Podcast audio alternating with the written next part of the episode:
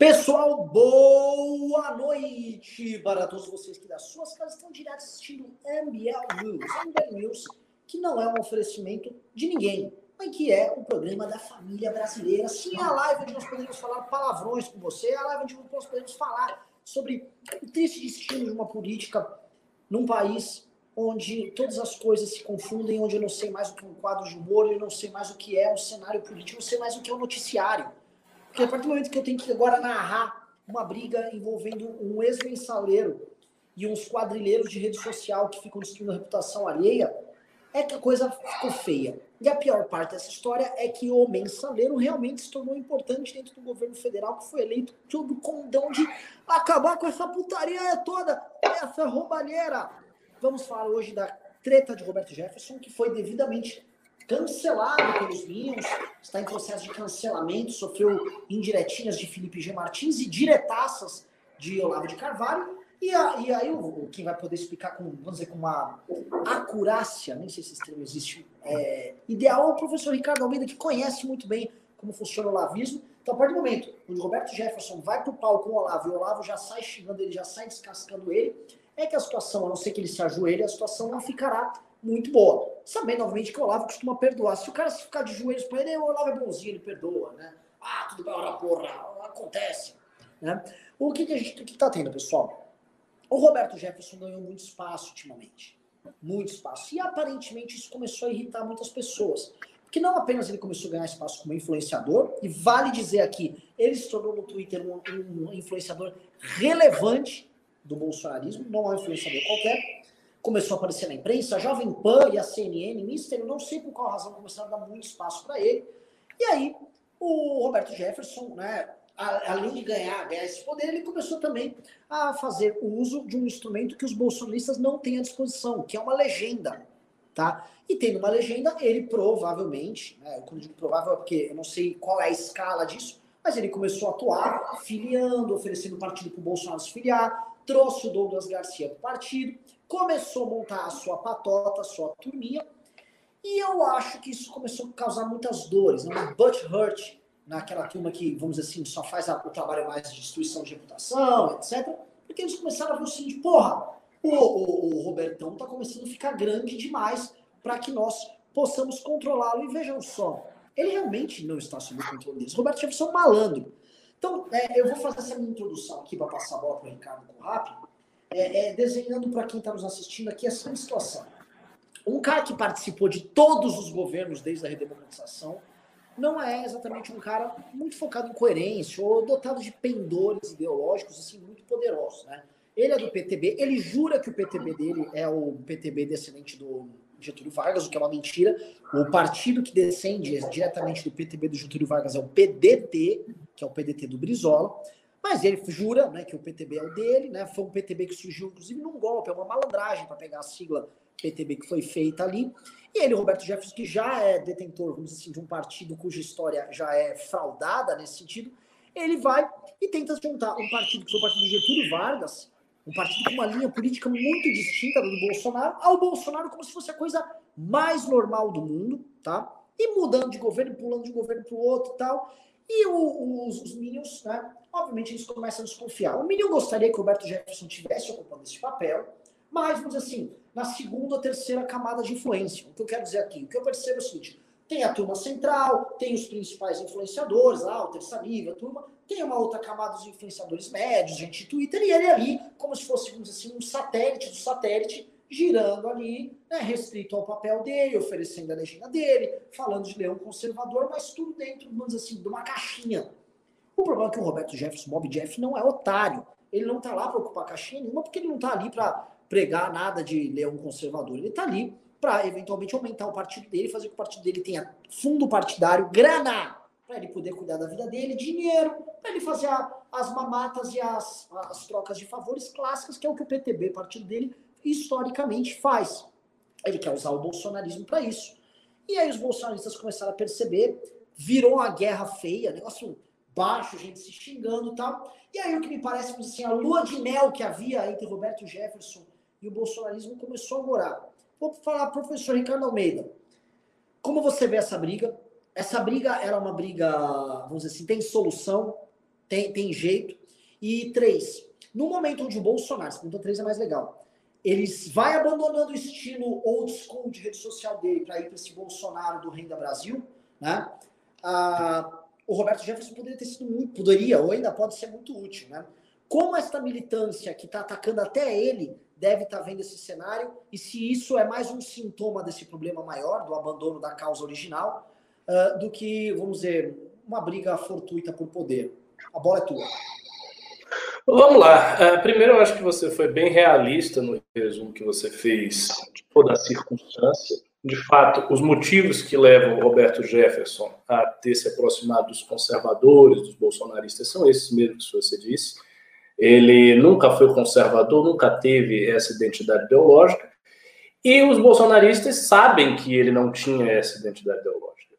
Nessa briga toda, eu vi alguns tweets, e um dos tweets é o do Let's Dex, e o Let's Dex disse o seguinte: ele falou, olha, se explique muito bem, Roberto Jefferson, porque você chegou aqui ontem. Foi isso que ele disse. Você chegou ontem, você não era conservador, você não estava em meio de internet nenhum, você não era ninguém, e você chegou já aparecendo, né, já causando muito burburinho. Então, eles sabem que o Roberto Jefferson é um oportunista. É, o, o, que é mais interessante nessas brigas todas é que há uma dose imensa de hipocrisia e de insinceridade, porque todo mundo é mais ou menos insincero na hora de brigar. É óbvio que eles sabem que o Roberto Jefferson é oportunista. É óbvio que eles sabem que ele não tem identidade conservadora nenhuma. E qual é a questão? Né? Por que então que os Olavetes, os bolsonaristas, receberam o apoio de Roberto Jefferson no primeiro momento? Por que, que eles fizeram isso se eles sabem do que é mais do que óbvio para todo mundo. Por que eles fizeram isso? Eles fizeram isso porque eles queriam e querem usar o Roberto Jefferson. Então, no fim das contas, essa briga é para ver quem vai usar quem. São duas partes, as duas são insinceras, as duas são maliciosas, os dois lados são maldosos e os dois lados querem usar um ao outro. Né? Então, a briga se resolverá quando algum desses lados conseguir dominar o outro. O Let's Dex também, aliás, disse isso. Né? Ele disse: olha, se vocês não questionarem Roberto Jefferson agora, Roberto Jefferson vai montar em vocês todos. Então, assim, ele tem uma, uma percepção muito clara do que está acontecendo. Quanto a isso, quais os desdobramentos? É, eu, eu acho que uh, o, Bolson, o próprio Bolsonaro ele pode sim ser beneficiado pelo PTB, né, pela articulação que o PTB faça, mas mesmo esse benefício a gente precisa observar com cautela, porque havia há pouco tempo atrás, e a gente chegou a comentar isso no News, já alguns bolsonaristas que estavam elogiando muito o Roberto Jefferson. Né? Estavam elogiando o Roberto Jefferson mais até do que o Bolsonaro, porque enxergavam no Jefferson um homem de coragem, ao passo que o Bolsonaro lhes parecia covarde. Então eu não duvido nem um pouco que os Olavetes, que agora querem queimar a reputação do Roberto, usem isso para o Bolsonaro. Ou seja, acenem ao Bolsonaro com aquilo que ele mais teme. O que é que o Bolsonaro mais teme de tudo, fora ser preso por causa do caso Flávio Bolsonaro? O que ele mais teme é ter um substituto à altura na direita. Ele morre de medo disso. Né? Bolsonarismo precisou destruir o MBL para que isso não surgisse. Na época da campanha do Dória e da campanha do Flávio, do Flávio Rocha. O bolsonarismo precisou destruir o Moro para que isso não aconteça. Então, o, o Bolsonaro teme muito a hipótese de ter uma outra figura que possa, no futuro, lhe eclipsar.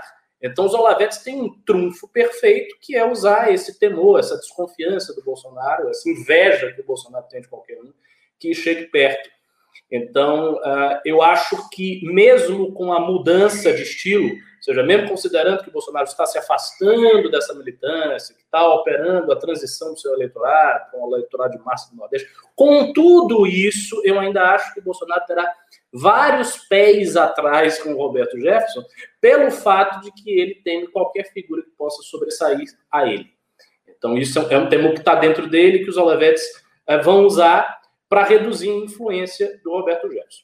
Por outro lado, eh, as pessoas que estão em partidos, ou seja, os parlamentares, deputados federais, deputados estaduais, candidatos a prefeito, pessoas que têm pretensão eleitoral, têm interesses substancialmente distintos dos formadores de opinião olavetes bolsonaristas que atuam exclusivamente na internet. São interesses diferentes. O cara que é um deputado, o cara que quer ser um político, ele tem interesses eleitorais. Então, ele precisa se eleger, ele precisa de fundo partidário, ele precisa de dinheiro para campanha, uh, ele, ele, ele quer o espaço que o Roberto Jefferson pode oferecer. Então, nesse sentido, o Roberto Jefferson se torna muito mais importante para este indivíduo do que para o formador de opinião nas redes sociais. O formador de opinião nas redes sociais não ganha, não ganha nada com a presença do Roberto Jefferson. A figura do Roberto Jefferson ali falando qualquer coisa não faz com que ele ganhe nada. Ao contrário, ele até perde um pouco de espaço, porque surge outro formador de opinião que pode tirar parte do público dele. Então, para o formador de opinião, o Roberto Jefferson não é um, um, um trunfo, não é uma carta na manga, não é um asset, não é nada disso. Ele é isso para aquele que tem uma carreira política. E aí, quando isso acontece, há uma cisão entre duas alas. A ala que vai ter interesse partidário e a ala que não vai ter interesse partidário. E é engraçado porque essa cisão, de alguma maneira, reproduz uma cisão anterior que nós vimos no próprio PSL, entre aquele grupo que era fiel ao presidente e aquele grupo que foi para a ala bivarista. Todo o grupo de deputados que foi para a ala bivarista e ficou com, com o Bivar, o fez por interesses eleitorais. Então, os interesses eleitorais eram tais que justificavam esse movimento. Os que ficaram com o Bolsonaro interpretaram os seus interesses eleitorais passando por associar-se à imagem do Bolsonaro. Então, eles fizeram um movimento diverso. Só que nesse momento, o que está em jogo é aqueles que têm cargos, que têm interesse eleitoral e aqueles que não têm. Esses que não, para esses que não têm, Roberto Jefferson não é um trunfo, não é uma carta na manga, não é coisa nenhuma. Então eles vão se sentir muito mais confortáveis em atacá-lo. É, esse menino, o Kim Paim, que está no meio aí dessa treta, ele tem se destacado já há um, um bom tempo por ser um fazedor de dossiês, né? ainda que os dossiês dele sejam fraudulentos, que contêm interpretações absurdas, ele tem um certo trabalho, ele faz uma pesquisa, ele olha lá o que as pessoas fizeram. Eu lembro até que ele comentou de mim, dizendo que eu tinha uma funerária em Salvador, coisa que eu nunca tive, porque eu tinha empresa de planos funerários, que não é a mesma coisa que funerária. Mas ele faz lá a pesquisa, ele procura saber das coisas e expôs o Roberto Jefferson. E nessa situação, eu acho que para resolver já que foi a pergunta que fez, a segunda, para resolver, o melhor que o próprio Roberto Jefferson faria seria fazer um recuo estratégico. Se eu tivesse no lugar dele, eu faria um recuo estratégico. Eu tentaria ser diplomático com as pessoas que estão me atacando. Eu não ia para o tudo ou nada. Como o próprio Let's Dex disse, ele chegou agora, ele não está tão bem assente assim. E assim, é muito fácil os caras cavarem coisas do Roberto Jefferson. Ele tem uma carreira pregressa cheia de contradições. Então é super fácil fazer um caso com o cara mostrando que ele é um oportunista. E se todos os olavetes na rede começarem a fazer isso, a, a história vai pegar. Mas a narrativa vai pegar. E ele vai ser queimado. Então, para ele resolver a situação, se eu fosse ele, eu faria um recuo, tentaria fazer uma composição com esse pessoal todo, até com o Olavo. Vê o que o Olavo quer, o Olavo não sempre precisa de dinheiro, o PTB não tem dinheiro. Então, eu teria feito isso e tentaria resolver a situação a partir disso.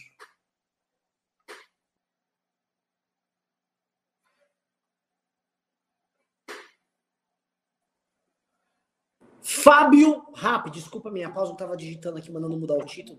Senhor Fábio Rap, tá? Você novamente tem contatos nesta direita muito, muito doidinha.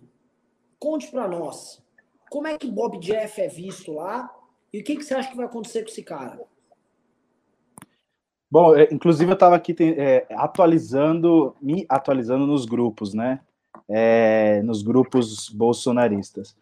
Nós já tivemos essa conversa no passado. Eu me lembro que logo quando o MBL soltou um meme, eu não sei se o MBL nacional, se foi o Kim que soltou um meme colocando as figuras do Centrão, essas, essas figuras mais fédidas aí do, do Centrão, incluindo o Roberto Jefferson, Valdemar da Costa Neto, Arthur Lira, dentre outros. E aí você me perguntou também na ocasião como que os grupos estavam se comportando. O que eu pude observar naquele momento foi que eles estavam tanto quanto confusos. Não estavam entendendo exatamente qual era a manobra ali do Bolsonaro para ali se, se se aproximando dessas figuras. O que ficou claro ao longo do tempo, pelo menos na minha percepção, e o que eu vi um pouco nos grupos, aliás, vale aqui destacar o seguinte: muitas pessoas foram banidas desse grupo quando questionaram esse, essa aproximação, e outras tantas saíram dos grupos decepcionadas com o Bolsonaro. E eu me recordo até que foi compartilhado esse meme. Eu não me recordo se da Nacional ou se do Kim, é, em que tinha as quatro figuras ali do Centrão, e foi compartilhado e o cara ainda colocou assim, é, de fato o MBL tinha razão, e o cara saiu do grupo. Então, o que, que, eu, o que, que eu consigo depreender disso daí? O seguinte, ainda há uma confusão, ninguém entende muito bem por que dessa aproximação. Claro que eu estou falando de uma camada que não tem essa preocupação com a discussão mais profunda política. Então eu entendo, é aquela camada que está ali é, é, no plano ideológico. Mas esse movimento, essa briga entre a ala mais ideológica com essa movimentação do bolsonarismo, como bem colocou aí o Ricardo, bolsonarismo barra é, é questões eleitorais, esse movimento já está começando a ficar mais claro para essas pessoas que têm uma que seguem o Bolsonaro uh, por uma questão mais ideológica. Contudo, vou reiterar aquele comentário que eu, que eu fiz na sexta-feira. Essas pessoas ainda que estão no grupo, e aí eu tenho uma percepção aqui também de, de Twitter, ainda olham para o Bolsonaro como uma vítima. Olha, mas ele está fazendo isso, está se aproximando porque não há outra alternativa. E é um discurso, em certa medida, replicado inclusive pelo Constantino. Se você pegar o discurso denso, o grosso dele, quando fala dessa aproximação, é quase que algo assim, ah, é inevitável.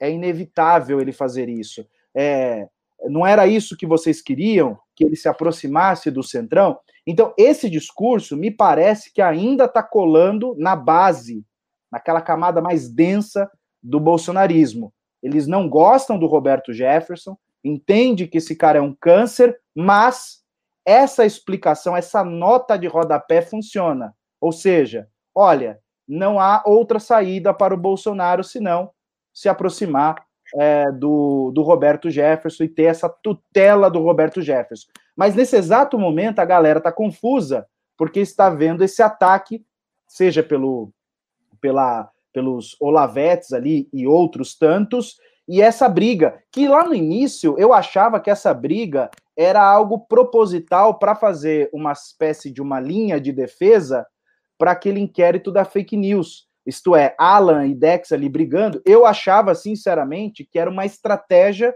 de defesa. Já não acho mais. Já acho que essa briga é genuína já acho que essa discórdia entre eles é realmente uma briga por espaço. Aqueles que entendem, e aí tem um cara que é ideológico, mas tem pé no chão, venhamos e convenhamos, é o Alan. Ele sabe, ele é ideológico, mas ele sabe que o Bolsonaro precisa desses conchavos aí, ainda com essa ala mais podre para se manter no poder. Agora, tem uma camada verdadeiramente que acredita nesse propósito, quase que essa cruzada ideológica, e que não aceita isso daí e vai começar a questionar mais duro o bolsonarismo e essa galera, inclusive os deputados que compõem, entende que a legenda do Roberto Jefferson é importante. Vide o caso aqui em São Paulo do Douglas Garcia, que já entrou no partido, já faz parte, já está integrado, já está abraçando ali, enfim. Então, é, essa transição ainda tem essa desculpa de que Bolsonaro é vítima, e talvez essa desculpa ou é, ela dure mais algum tempo, mas eu acho que em dado momento, pelo menos é minha percepção, essa chave vai virar, essa galera vai vir cobrar o Bolsonaro com uma, com uma certa, com certo rigor. É, e é importante sublinhar o seguinte, só, só, só complementando isso, o, o, Roberto Jefferson não está bem nessa briga. Eu fui olhar aqui todos os comentários, olhei vários comentários ao que ele escreveu, e 90% dos comentários são negativos. É, relaxa, Bob, não sei o que, você está de olho. Ah, como é que é? Deixa eu ver aqui um. E nós estamos de olho em você, Bob. Fique ligado. Ah, no mundo maravilhoso de Bob, só cabe quem ele quer. Quer dizer, e não é tudo fake. Tem gente aqui que eu vejo que é fake, tem gente que eu vejo que é real. Ou seja, nessa disputa, o lado mais fraco, ideologicamente, é o lado do, do, do, do Roberto Jefferson. Porque, como o Let's Dex disse, ele chegou ontem, ele chegou agora. Né? Ele tem uma, uma história pregressa muito ruim. Então, ele está numa posição natural de alguém que tem que se justificar. Por isso que eu acho que se ele for assim, com muita sede ao pote e tensionar, ele vai se dar mal, ele vai ser queimado e vai ser jogado para escanteio. Isso é o que eu acho que vai acontecer. A não ser que ele mude, que ele recue. Ricardo, uma pessoa mandou aqui nos comentários, relaxa, Bob. Aí mandou, could you be que parece que é um relaxa Bob Marley, né? Agora, quem aqui nos comentários não acharia que o Bob Jeff, se viesse o governo do Eduardo Jorge, não toparia ser o Bob Marley do governo dele? Ah. Hã? Esse é, Yeah. Eu sou o leão de Judá. O, o, o- de já, Jamaica. Já, é, é. Sempre tem toda a capa de CD que tem um leão. Sim, sim, sim. Olha, isso dá pra fazer um meme, então. O, o leão que vocês gostam, aí, o, o Bob Jeff é um conservador, o verdadeiro leão. Isso dá pra fazer. Seguinte, pessoal. é, hoje eu tô animado, então eu queria pedir para vocês mandarem superchats e pimbas para nós respondermos, que hoje será um dia de análise. Profunda. Hoje terá aulas aqui do, do nosso trio, tá? Por que aula? Porque nós vamos aqui analisar, tem muita coisa que eu andei buscando informações. Nanã trabalhou no fim de semana e eu tô com informações sobre os planinhos do papai Bolsonaro para poder se eleger, tá? E aparentemente os planinhos do papai Bolsonaro não estão tão bem quanto ele imaginava, tá? É uma aposta quase maluca, mas eu vou começar pelo Coronga, que é o título que tá aqui, ó. Bolsonaro nos salvou do Coronga. Pois é. O que, que eu quero falar?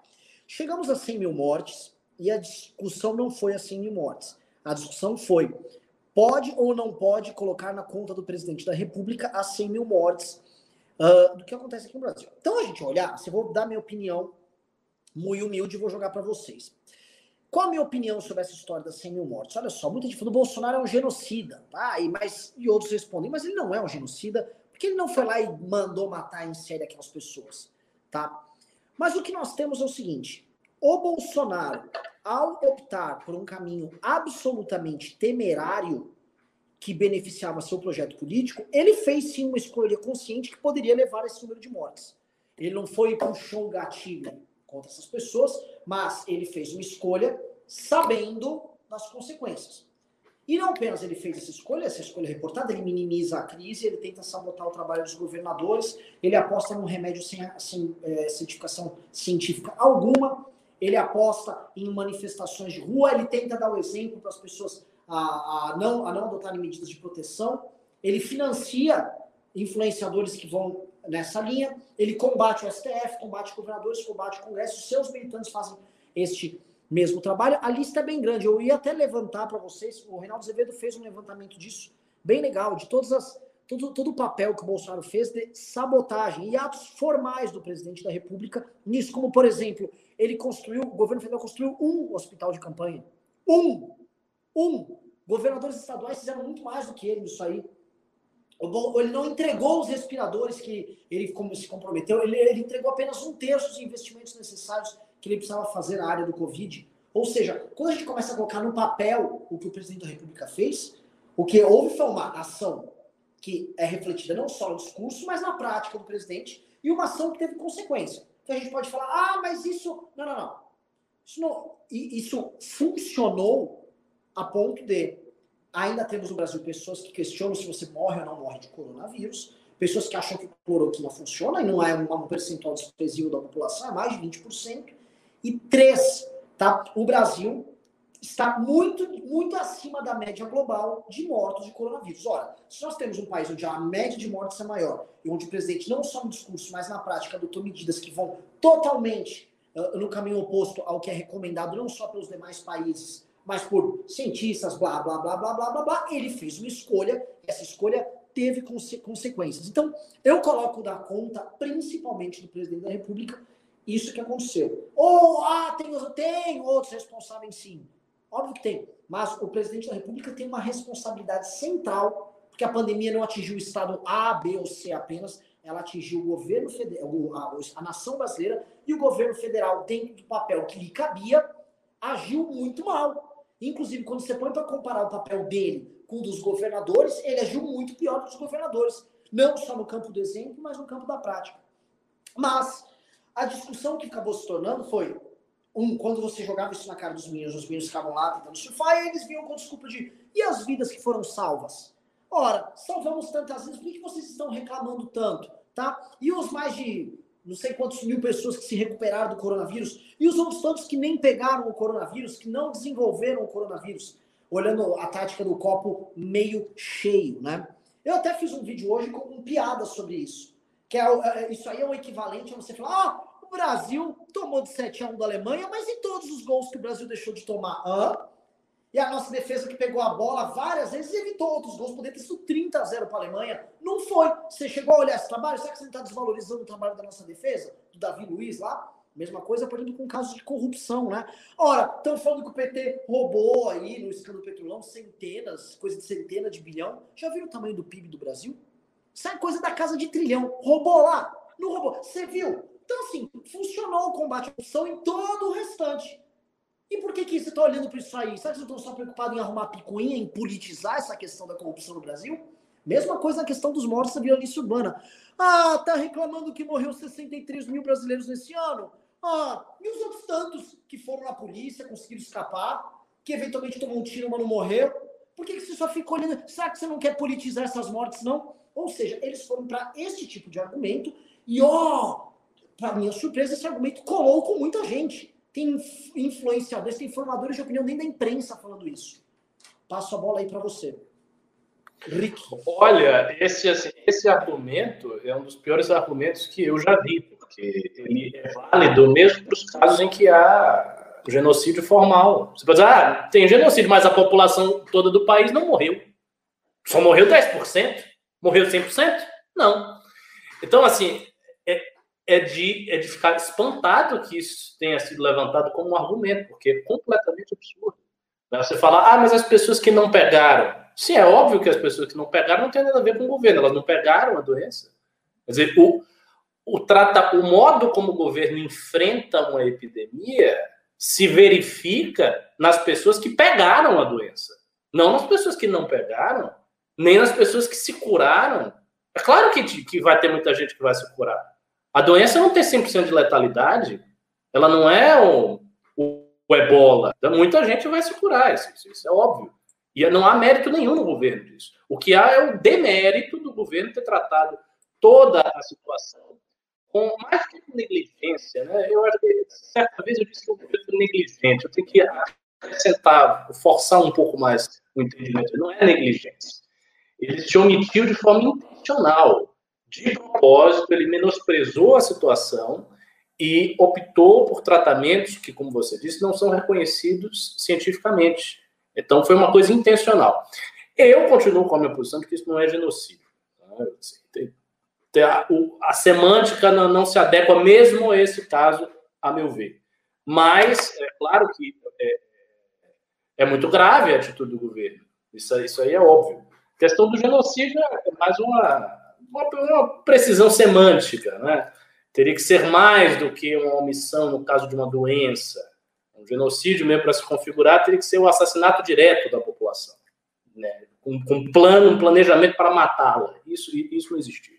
Ah, isso existiria somente se o Bolsonaro pegasse as pessoas e inoculasse o vírus. Aí você teria o caso de um genocídio. Né? Genocídio por meio de arma bacteriológica, por meio de arma viral. Ele pegou as pessoas, inoculou o vírus, jogou lá no campo de concentração e deixou as pessoas morrer. Aí você tem um genocídio. Do contrário, eu não acho que, que caiba. Mas é muito grave a, a, a situação.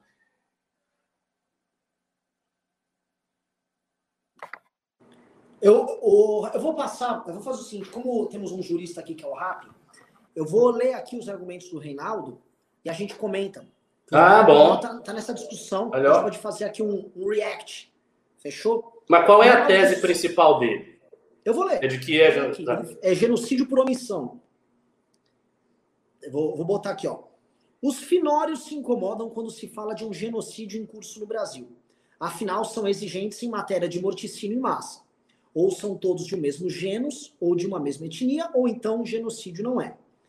C. Nem importa no caso que a maioria das mais de 100 mil vítimas do Covid-19 seja formada por pobres e pretos. Pois é. Aí continua. Fico com a parte da definição de genocídio dada pelo Estatuto de Roma, que define os crimes julgados pelo Tribunal Penal Internacional, que no seu artigo 6 especifica. Abre aspas. Para os efeitos do presente estatuto, entende-se por genocídio qualquer um dos atos que a seguir se enumeram praticados com intenção de destruir, no todo ou em parte, um grupo nacional, étnico, racial ou religioso enquanto tal. A. Homicídio de membros do grupo. B. Ofensa graves à integridade física ou mental de membros do grupo. C. Sujeição intencional do grupo a condições de vida com vista a provocar a sua destruição física total e parcial. Repito aqui o que escrevi no meu perfil do Twitter no sábado. Os mais de 100 mil não caíram da árvore dos acontecimentos. Esse número brutal de vítimas, e ainda assim há uma subnotificação monstruosa porque não há testagem eficaz, decorre de ações e omissões do governo Bolsonaro. Aí ele diz: Ah, mas a definição do Estatuto de Roma fala em atos praticados com a intenção de destruir. O governo brasileiro teve a intenção de matar as pessoas? Vale aqui o conceito de dolo eventual para morticínio em massa. Quem assume o risco consciente de matar pessoas revela uma intenção. Não se trata apenas de uma ação culposa. Pode-se atribuir ao governo Bolsonaro, particularmente ao Ministério da Saúde, dolo eventual no que resulta ser um homicídio em massa? A resposta é sim. Por consequência, o que se tem é genocídio mesmo, sem hipérbole e sem metáfora. Assume-se o risco de matar por omissão quando? Aí ele, ele enumera. O Ministério da Saúde gasta pouco mais de um terço da verba de que dispõe para combater a pandemia. O governo não manda para os estados os kits de UTI e os respiradores prometidos cria campanha, um, não, cria apenas um, um miserável hospital de campanha. Deixa acabar o estoque de remédios, especialmente anestésicos para intubação, e os compra com atraso em razão de incompetência e incúria. Aí ele prossegue aqui para eu terminar aqui, ele fala: assume-se o risco de matar por ação quando um presidente sabota todos os esforços em favor do distanciamento social, entrega-se à farsa missionária da cloroquina, milionária da cloroquina, também missionária, né? Sabotando mais uma vez o distanciamento social, o governo decide apoiar uma Black Friday sob o pretexto de aquecer a economia. Se politiza a doença, transformando-a numa espécie de tramóia dos adversários. No dia 22 de março, um discurso sobre genocídios por ação e omissão, Bolsonaro foi a público para anunciar que morreriam no Brasil apenas 800 pessoas em decorrência da Covid-19. A, re a, realidade agora está aí. Ele continua, tá, o, o, Reinaldo? Mas eu vou parar aqui. Se quiserem, eu leio o resto do artigo, demoraria mais uns dois minutos. Aí tem a tese toda. Querem ou não? Pode ser. Tem, tem mais algum argumento relevante? É, ele, vai, ele vai terminar a tese da, da do, do genocídio. É, acho que seria justo eu ler tudo para matar aqui. É, tá bom. Ele fala: impostura homicida continua. E a, postura, e a impostura homicida continua. Ultrapassada a marca trágica dos 100 mil mortos, Bolsonaro silenciou no sábado e só se manifestou nesse domingo, dizendo lamentar cada morte, seja qual for sua causa, como a dos três braços policiais militares executados em São Paulo. O que uma coisa tem a ver com outra? Nada. Continua a praticar negacionismo asqueroso. E ainda aproveita para fazer baixo proselitismo. Mas teve despropósito de atribuir o, elevar, o, o elevando o número de vítimas ao isolamento social, o que é de uma estupidez asquerosa, e ainda acusou a Globo, sem citar nominalmente a emissora, de comemorar os 100 mil mortos, o que é escandalosamente falso. E aproveitou adicionalmente para cantar as glórias da cloroquina como remédio eficaz contra a doença, quando todos os estudos científicos relevantes o desmentem. Afirmou. No mais, essa mesma rede de TV desdenhou, debochou desestimulou o uso da hidroxicloroquina, que, mesmo não tendo minha, ainda comprovação científica, salvou a minha vida e como relatos de milhares de brasileiros. Não há nenhuma evidência que tenha salvado sua vida. Da mesma sorte, os milhares de relatos são pura fantasia de negacionista ensandecido. Escreveu ainda no Facebook. Quanto à pandemia, não faltaram recursos, equipamentos e medicamentos para estados e municípios. Não se tem notícia ou seriam, rar, seriam raras de filas em hospitais por falta de leitos de UTI ou respiradores. Trata-se de mais uma mentira, que no caso também pode ser taxada de homicida. Basta consultar o noticiário de cada dia. Eis aí, ações, omissões de proselitismo raso que reassumiram o risco de matar em massa. E que mataram. Genocídio. Esse foi o argumento utilizado pelo Real Azevedo para justificar que isso foi um genocídio. Eu Discordo frontalmente. Discordo frontalmente. Acho forçadíssimo. Eu acho forçadíssimo. Vocês. Temos o RAP aqui que tem ali o Estatuto de Roma ali. Vamos para esse oh, é ou não é genocídio? Bom, primeiro, assim, isso é uma dúvida que eu tenho. Eu acho que o RAP vai poder me esclarecer melhor. O uso dessa tipificação de dolo eventual existe no ordenamento jurídico brasileiro, no direito penal brasileiro. Mas você pode aplicar o conceito de dolo eventual para essa seara do direito internacional? Então, essa é a primeira pergunta. Porque o fato do conceito existir não significa que ele é aplicável em todas as esferas. Então, esse já é o primeiro ponto. O dolo eventual é um conceito específico que há no direito penal. Eu teria que saber se ele pode ser aplicado para todas as esferas. Segundo ponto, ele diz: ah, é genocídio porque Bolsonaro assumiu o risco das pessoas morrerem. Essa é uma interpretação mas não é que Bolsonaro assumiu o risco das pessoas morrerem, o governo assumiu o risco das pessoas morrerem. O governo prescreveu um tratamento errado. O governo interpretou de forma. É, é um pouco diferente. Não é a mesma coisa. Isso é um, um, um erro, uma omissão, uma incompetência, né? uma visão equivocada que propositadamente o governo expande e estabelece. Não é a mesma coisa que assumir a ideia de que as pessoas vão morrer. Ele teria assumido se fica muito claro que é, ele acha que a cloroquina não vai né, resolver nada, que a pandemia é gravíssima, que ele precisa agir de outro modo, mas ele está agindo daquele modo porque ele está assumindo o mesmo risco e dizendo: foda-se, morra todo mundo. Não é a mesma postura. Não é a mesma postura. Então, tem a primeira diferença e a segunda diferença. Terceiro, existem vários casos célebres de suposto genocídio sobre os quais existe uma dúvida na comunidade internacional. Eu citei aqui já, que eu acho que é o caso mais notório disso aí, é o chamado genocídio armênio, né? que é uma pauta muito importante, assim, internacionalmente muito importante, porque se alega que é, no processo de repressão que o Califado Otomano fez com os armênios, que era uma minoria que habitava o Califado Otomano e que se rebelou no final do califado, aliando-se à Rússia. Então, o califado ele fez um processo de deportação violentíssimo, brutal, absolutamente brutal, e milhares e milhares de armênios morreram, foram assassinados, assassinados por policiais nesse processo e tal. E mesmo assim, não existe uma definição clara de que isso seja genocídio. O historiador judeu conservador Bernard Lewis diz explicitamente em uma palestra dele, que ele não reconhece isso como tendo exatamente o mesmo status do Holocausto, porque ele diz que a diferença é que no Holocausto havia um plano intencional, assim, provado para o governo matar a população. E eu estou falando de uma deportação que dela decorreram centenas de milhares de mortos direto, direto.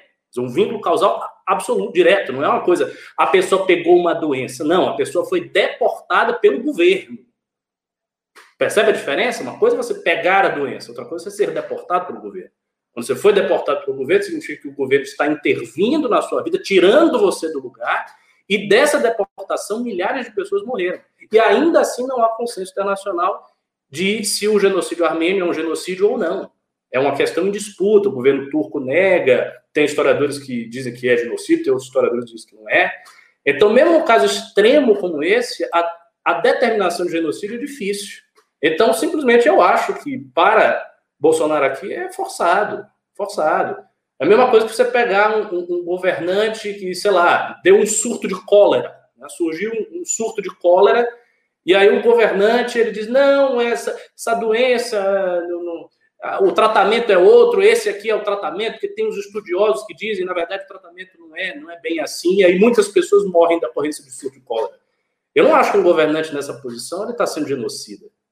É claro que ele tem responsabilidade. Bolsonaro tem responsabilidade.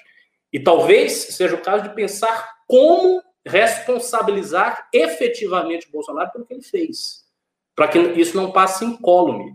Mas eu acho que a definição de genocídio que o, o Reinaldo está usando aí é muito forçada, muito forçada.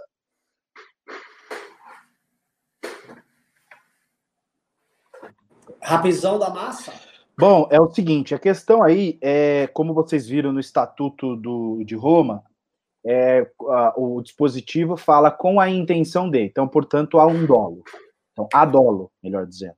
Aí, aí a, a, ele vai trazer a discussão para saber se é dolo direto, de primeiro grau, ou se é dolo eventual.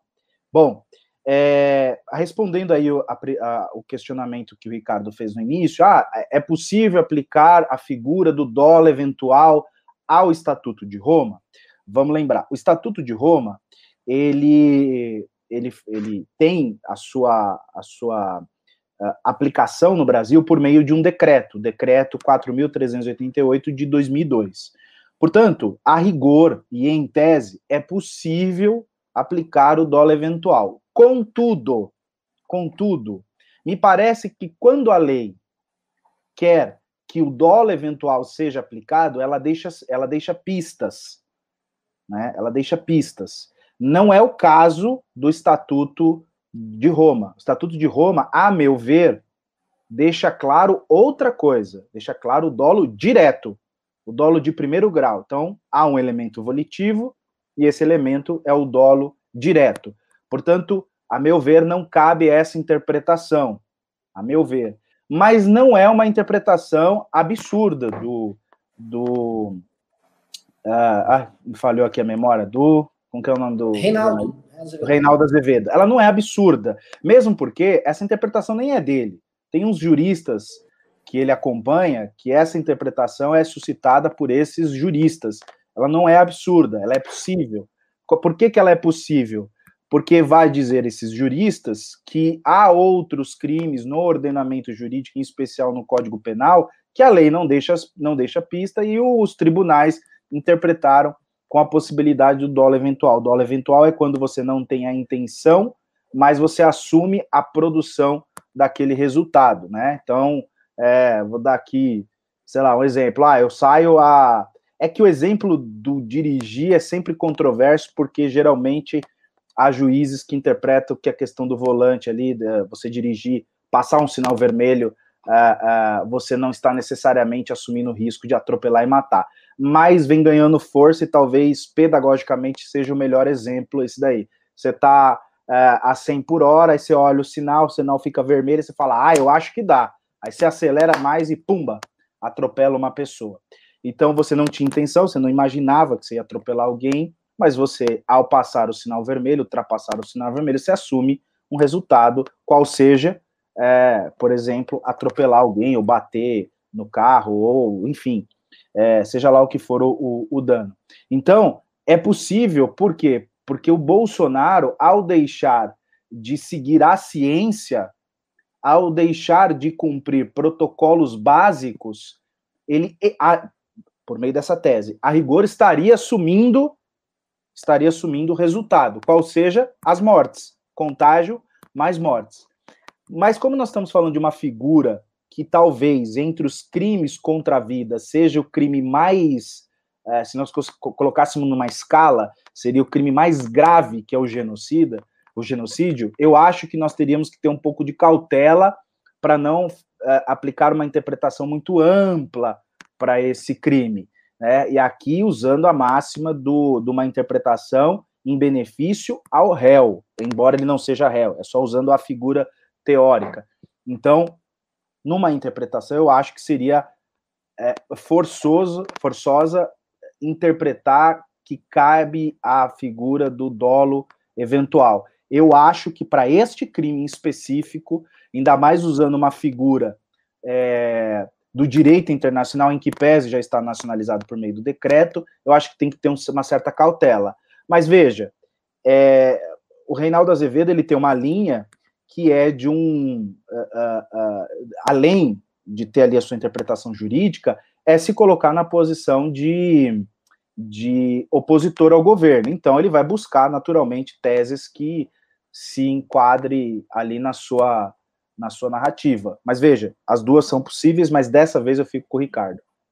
É, e ainda tem outra coisa, só, só, complementando. Quer dizer, essa classificação do Bolsonaro como genocida apaga a distinção óbvia entre um governante que use, por exemplo, uma arma viral, uma arma bacteriológica contra a sua população. Então, o governante resolve usar uma arma bacteriológica contra a população dele e mata, sei lá, 200 mil pessoas do seu território. Isso é uma coisa. Outra é o, Bolsonaro tratando a Covid. E quando você classifica o que o Bolsonaro está fazendo como genocídio, você apaga essa distinção. Então é como se o Bolsonaro tivesse feito a mesma coisa que um governante jogar uma arma bacteriológica contra a sua população e matá-la, sem que haja nenhum surto de nenhuma doença. Porque aí sim você tem um governante que está matando a população mesmo. Mas não tem nenhuma doença acontecendo, Não tem nada, o governante resolve usar uma arma bacteriológica para matar o povo. E a distinção fica apagada, porque se tudo é genocídio, e se o genocídio é o crime mais grave que um governante pode cometer, não há algo além do genocídio, você não pode dizer que ele é genocida ao cubo, então, obviamente, essa distinção se apaga. E todas as outras distinções que separam um governante incompetente, negligente, que se baseia em fontes erradas, que se baseia no entendimento errado das coisas, entre um governante que assassina a sua população. A distinção, todas as distinções se apagam aí. Então, eu, eu não acho que isso tem cabimento. Mas, assim, é. Vou, vou, uma outra coisa. Né? Vou, tem uma outra coisa aí, Renato. Tem uma, só, só uma, uma é. coisinha aqui. Às vezes as pessoas falam assim: ah, mas qual é a diferença exata entre dólar eventual e crime de omiss por omissão? Eu, te, eu, eu, tinha um amigo que dava aula de penal no cursinho e ele dava um exemplo que eu acho fantástico. Assim, em cinco segundos, ele falava o seguinte: ó. Quando você fala assim, ó, eu quero que se foda, dólar eventual. E quando você diz assim, ah, foda-se, é omissão. Simples. Você é, fala, tá... ah, eu quero que se foda, então é, é, é dólar eventual. Quando você fala, e, ah, e, e, e, tem mais é. é que se fuder e acabou é genocídio? Pois é, então, aí assim, se o Bolsonaro, se você extrair dele de, ah, eu quero que se foda, aí é dólar eventual. Mas se eu acho que é mais o, ah, foda-se. Eu vou, vou dar minha opinião aqui, ó. Eu acho que existe uma, um, um exagero em levar para o campo do genocídio. Eu acho. Mas eu acho também que não dá para não ser alvo de punição, eu não sei qual, o papel do governo Bolsonaro. Se o Bolsonaro não é o cara que pegou uma, uma população, botou dentro de um vagão e atirou nela, ou tacou gás, criou um sistema, vamos dizer, que sistematizou a morte dessas pessoas. Por outro lado, o Bolsonaro também é um cara que, vamos supor, tem uma população que está ilhada numa ilha que está pegando fogo.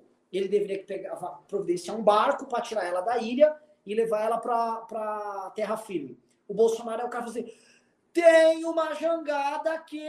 Ah, mas e, a, e o barco que você vai botar? É, que barco? Não funciona, é, não sei o quê. Nem precisa tanto de barco, nem é, esse incêndio na ilha nem é tão importante aí. Ele não providencia o barco, faz o, mar, o, o faz o máximo possível para que não seja colocado o marco à disposição daquelas pessoas e, no máximo, falar que se elas forem nadando ou se pendurarem numa jangada, vai dar tudo certo. A jangada, no caso, seria a cloroquina.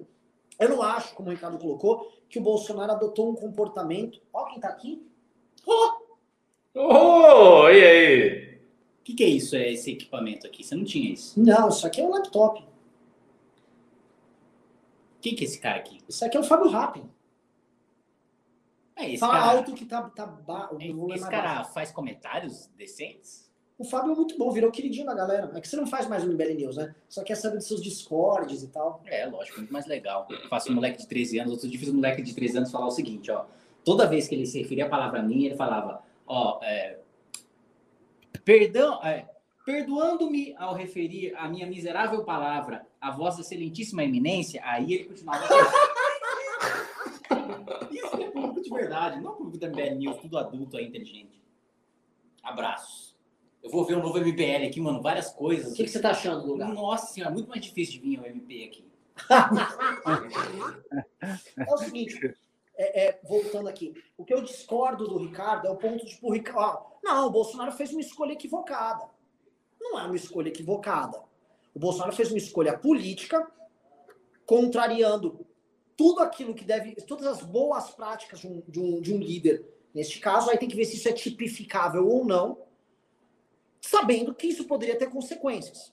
Ele fez um ato, o ato dele em optar por essa, por essa sabotagem branca, por campanha de cloroquina, por tentar botar as pessoas nas ruas, essa ação foi uma ação deliberada sabendo das consequências. É tipo, ó, eu não tô matando as pessoas na ilha, eu só não vou botar um barco para buscar ela. Vai de jangada é, pô. O vento bate aí, pô, todo mundo sabe que funciona é uma situação diferente. Isso é tipificável? Isso cabe como genocídio? Eu acho que encaixar como genocídio é difícil, mas eu acho que é um. É, há uma intenção do Bolsonaro em colocar as pessoas em risco diante de uma escolha essencialmente política dele. Porque a gente poderia falar que assim, o Bolsonaro advogava com paixão um combate muito firme à pandemia, baseado num tratamento que não é o tratamento determinado aí pelas grandes correntes científicas. mas ele estava verdadeiramente preocupado enquanto presidente, dentro das suas prerrogativas constitucionais, de resolver aquilo. Não. Nós temos declarações públicas do presidente da República, onde ele diminui a pandemia, vê a pandemia como um problema econômico e faz campanha para que não há é, políticas de quarentena, políticas de, vamos dizer, ficar em casa tal, e preocupado com os problemas econômicos e, obviamente, políticos que isso resultaria.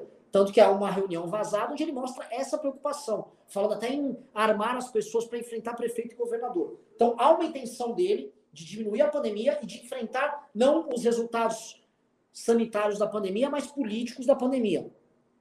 E dois, a escolha desse tratamento alternativo aqui, que soa muito mais como algo para responder ao problema 1 um dele, do que uma predisposição do Bolsonaro a enfrentar a pandemia com, uma, com um outro dispositivo. Aí eu deixo minha pergunta para vocês. Concordam ou discordam? E dois, esse tipo de ação é tipificável?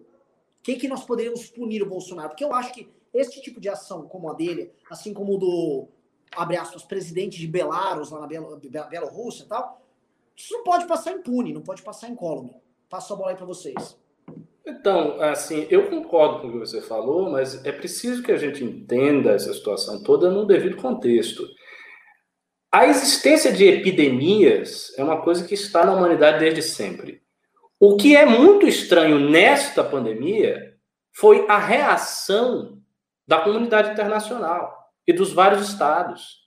Dizer, essa situação de lockdown, de quarentena uh, quase total, de restrição a sair, isso é uma coisa excepcional também.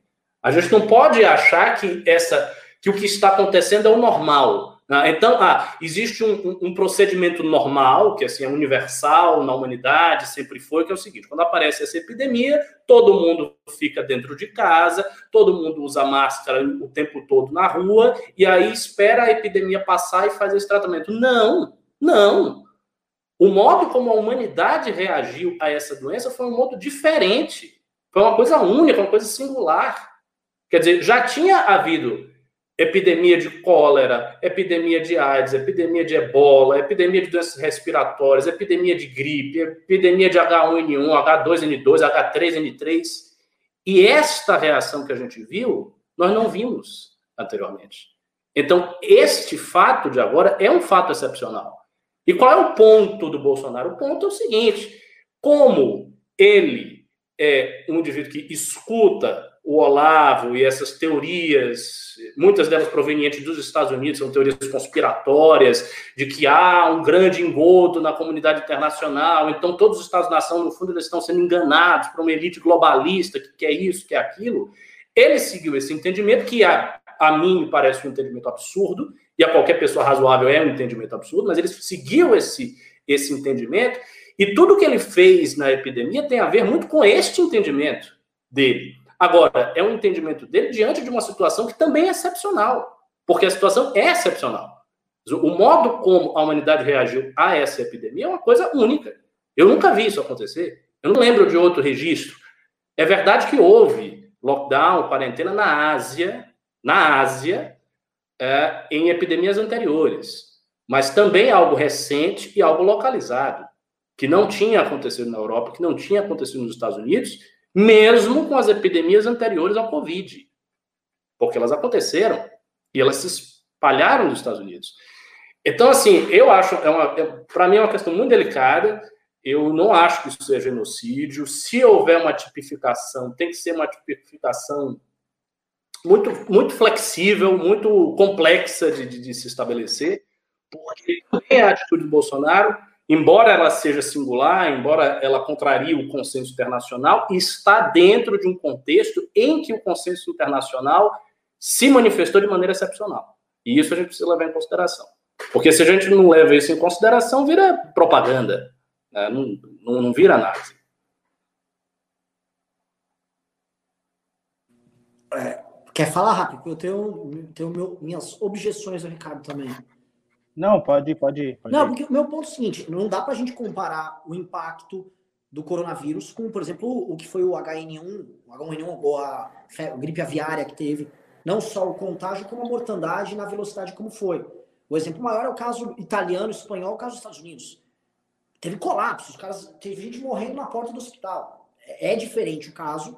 E, o cara, e ele demandou uh, políticas diferenciadas. São, são coisas, de, uma coisa é uma coisa, outra coisa é outra coisa. Não, não, não, mas grandes epidemias no passado já atravessaram a humanidade, várias. Bem, tá epidemias tá com, com que você atinge um bilhão de mortos. Mas, em vou, vou, tempo estendido. Vou, ah, é só procurar. Eu tenho que procurar aqui na internet, mas eu sei que sim. Mas é só olhar, se eu procurar. Eu... Moderno, no mundo globalizado, blá blá blá. Vamos falar do meio do século, do, do século XX para cá. Quando você sim, mas você... estados preocupados com isso, de fato. Sim, mas você já viu essa reação? Você já experimentou alguma quarentena em algum momento da sua vida? Igual não. Aqui no Brasil, ninguém. É uma coisa nova. É no... isso, aqui é, isso aqui é novo. Só que, mais, ao mesmo tempo, nós já experimentamos uma epidemia com esse poder de letalidade e contágio como, como, como teve. Ah, teve a, a, gripe aviária, a febre aviária. Tá, o HIV, mata pra caralho. Tá, o HIV, tá, você não vai respirar HIV. Você não vai espirrar fulano na rua e você vai pegar HIV. É diferente. São, são coisas diferentes aí no caso. Ela, tinha uma, ela tem um potencial destrutivo, um potencial de gerar mortandade maior. Não só pela capacidade de contágio, mas pela letalidade dela. Então teve, assim, ela não igual não é. E, e para mim a, questão central é os países que, que, adotaram. Assim, eu não sou fã daquela coisa meio Atila e Amarino, que parece que ele até torce contra a vacina por vezes. Às vezes eu dou uma olhada lá, parece que o cara tá curtindo aquilo lá. É, não que ele esteja, mas assim, é, é uma negatividade exagerada. Mas eu olho também é, é, os pontos centrais. Quem adotou as políticas de restrição com maior eficácia soube sair desse processo com maior eficácia. O sim, Brasil está aqui no incrível platô. Ele chegou no pico e o pico virou um planalto. Né? Como a gente vive com problemas com o nosso planalto, a gente está agora no novo planalto. Ele chegou no pico e ficou lá. 1.300, 1.500, 1.200, 1.500, né? Estamos nesse planalto mantendo, virando uma coisa, vai, endêmica praticamente. Então, a gente adotou políticas ruins e estamos sendo premiados com resultados assustadores nesse sentido.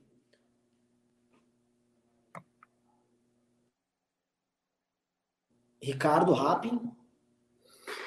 Eu estava procurando aqui as estatísticas, eu tenho que achar. É, você citou um ponto interessante, que é algo diferente, aconteceu uma epidemia diferente, eu concordo, mas eu acho que a diferença de postura do Conselho Internacional não se deveu ao fato de ser uma epidemia mais grave. Eu acho que se deveu ao entendimento de que, a partir de agora, epidemias dessa gravidade serão enfrentadas de uma maneira diferenciada. Ou seja, é a diferença no olhar na maneira como você recebe a informação. E eu acho que se vier uma próxima epidemia daqui a 5, 6, 10 anos, que tem uma gravidade tal que assuste o mundo, provavelmente o mundo vai reagir do mesmo jeito que reagiu agora. Mas vai reagir agora porque esta reação de agora inaugura uma maneira dos estados enfrentarem esse tipo de doença que é diferente da forma como eles enfrentaram anteriormente. E isso não se baseia só no fato de que ela é mais grave. Isso se baseia numa mudança mesmo da maneira como se articula a biopolítica no mundo. Né? Isso se reflete na Europa, nos Estados Unidos, nos grandes centros, e vem para o Brasil e para os países periféricos depois. Outra coisa, houve, houve muito alarde também, é, supostamente científico, de números catastróficos e apocalípticos com a epidemia. É, o Atila Yamarino ele falou de um milhão de mortos. Ah, se não tiver feito nada, vai ter um milhão de mortos. Vai ter um milhão de mortos mesmo? Nós temos 100 mil mortos. 100 mil para um milhão. Se não tiver feito nada. Será? Sim, sim, mas baseado em que, que ele está dizendo isso? Porque, assim, veja, de 100 mil para 900 mil tem uma diferença grande. Não, a gente não está falando de 100 mil para 150 ou de 120 para 170. Não, a gente está falando de 100 mil para um milhão. Ele chegou a dizer em algumas estimativas que se não fizesse nada seria 3 milhões. Quer dizer, estimativas altíssimas, tenebrosas, apocalípticas que na prática não se verificaram. Aí você pode dizer, ah, mas não se verificaram porque houve um enfrentamento. Mas a gente sabe que o enfrentamento do Brasil foi particularmente ruim. O enfrentamento do Brasil foi particularmente ruim. E nós estamos em 100 mil mortos. Nós estamos em um milhão de mortos. Não, mas o, então, cara, os 100 mil mortos... O ponto é, a, difer, a diferença é de 100 mil para um milhão, sim, a diferença de 100 mil para um milhão se deve só ao tratamento ou se deve a um uma estimativa excessiva que foi feita. Isso é importante. E eu estou falando aqui, veja, eu estou falando da postura, a partir da perspectiva de alguém que compartilhou muitas dessas estimativas. Eu compartilhei. Eu compartilhei várias delas. E logo que apareceu a doença, eu fiquei muito preocupado e eu vivi e vivencio até hoje a minha quarentena de forma muito rigorosa. Eu não saio para absolutamente nada a não ser o que é necessário. Desde o início. Eu não fiquei dizendo, ah, eu vou ficar na quarentena e fiquei saindo. Não, eu fiz a quarentena do jeito que os protocolos internacionais mais rigorosos estão aí disponíveis. Mas eu estou vendo, eu vi que a estimativa aqui brasileira não bateu um milhão nem perto, bateu 100 mil. E, como eu falei, a maneira como o Brasil enfrentou essa doença foi muito ruim.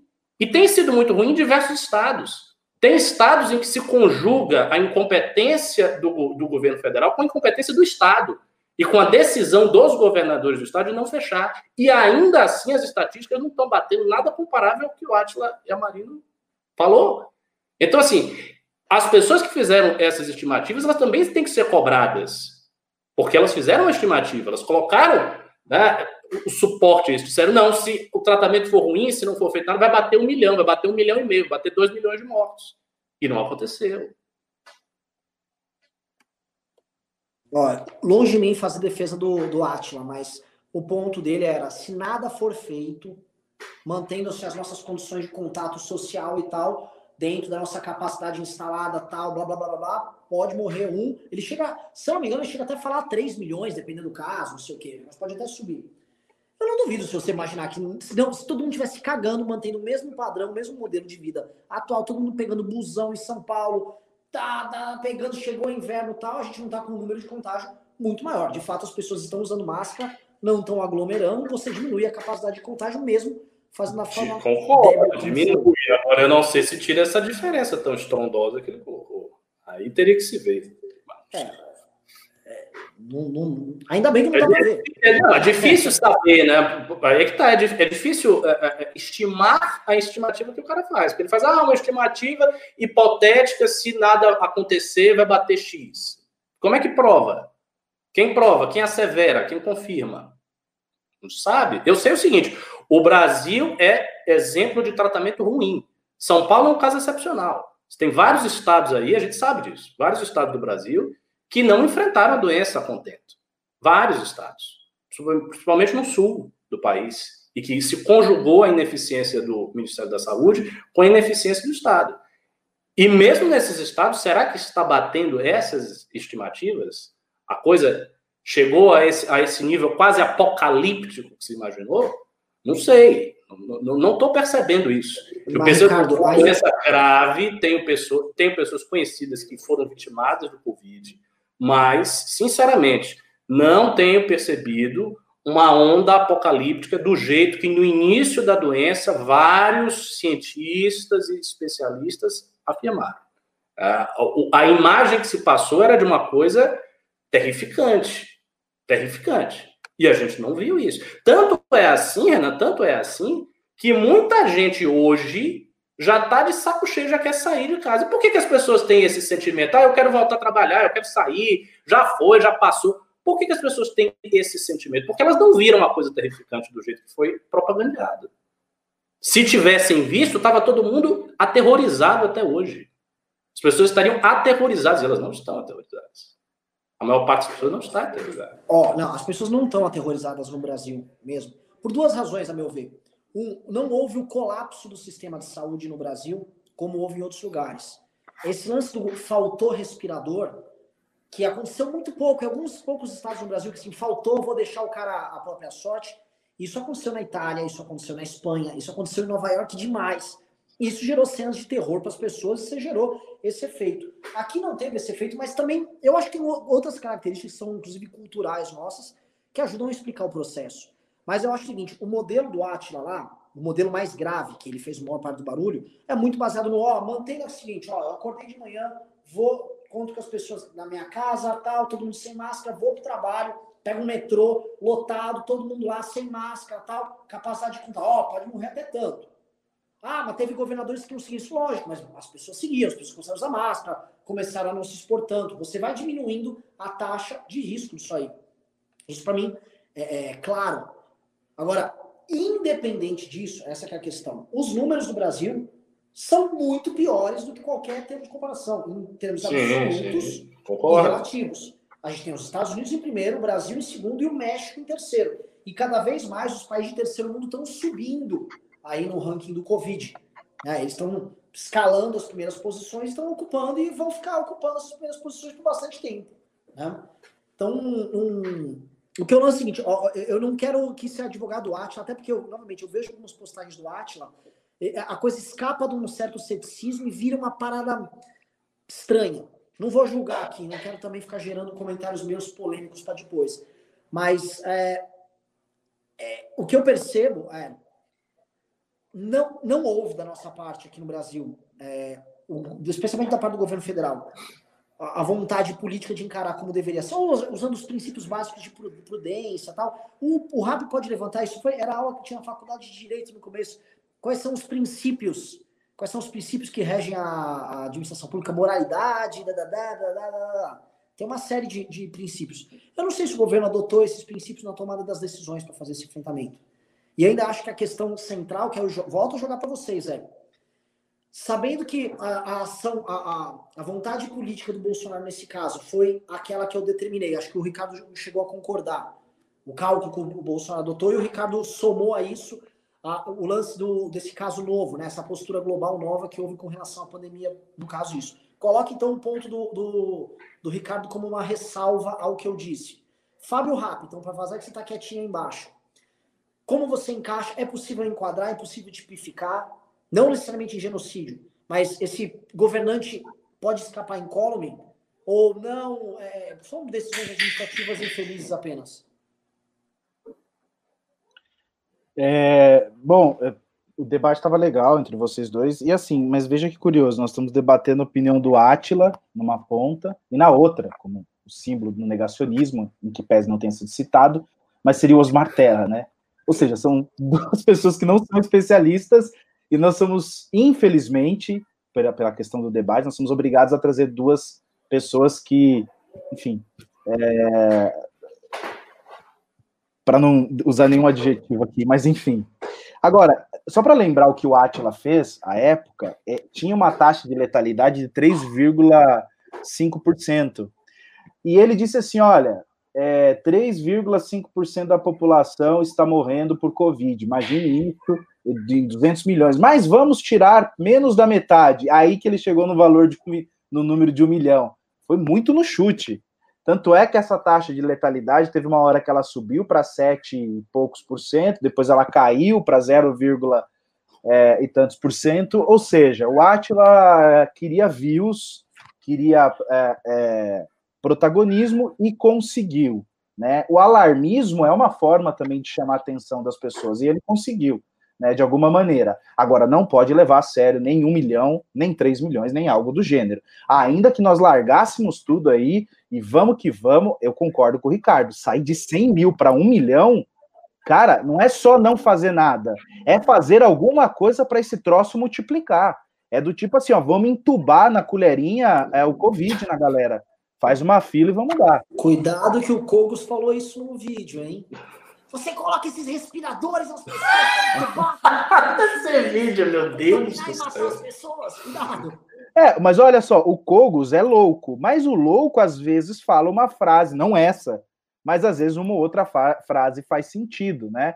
né? Enfim, não dá para crucificar, mas ele é louco, e o que ele falou dos respiradores é maluquice. Mas eu estou dizendo que dentro dessa maluquice, é, se eu quisesse chegar no número de um milhão, não fazendo nada, eu teria que fazer algo, ou seja, pôr ali Covid na colherinha e sair distribuindo para as criancinhas e idosos, né? Então, assim...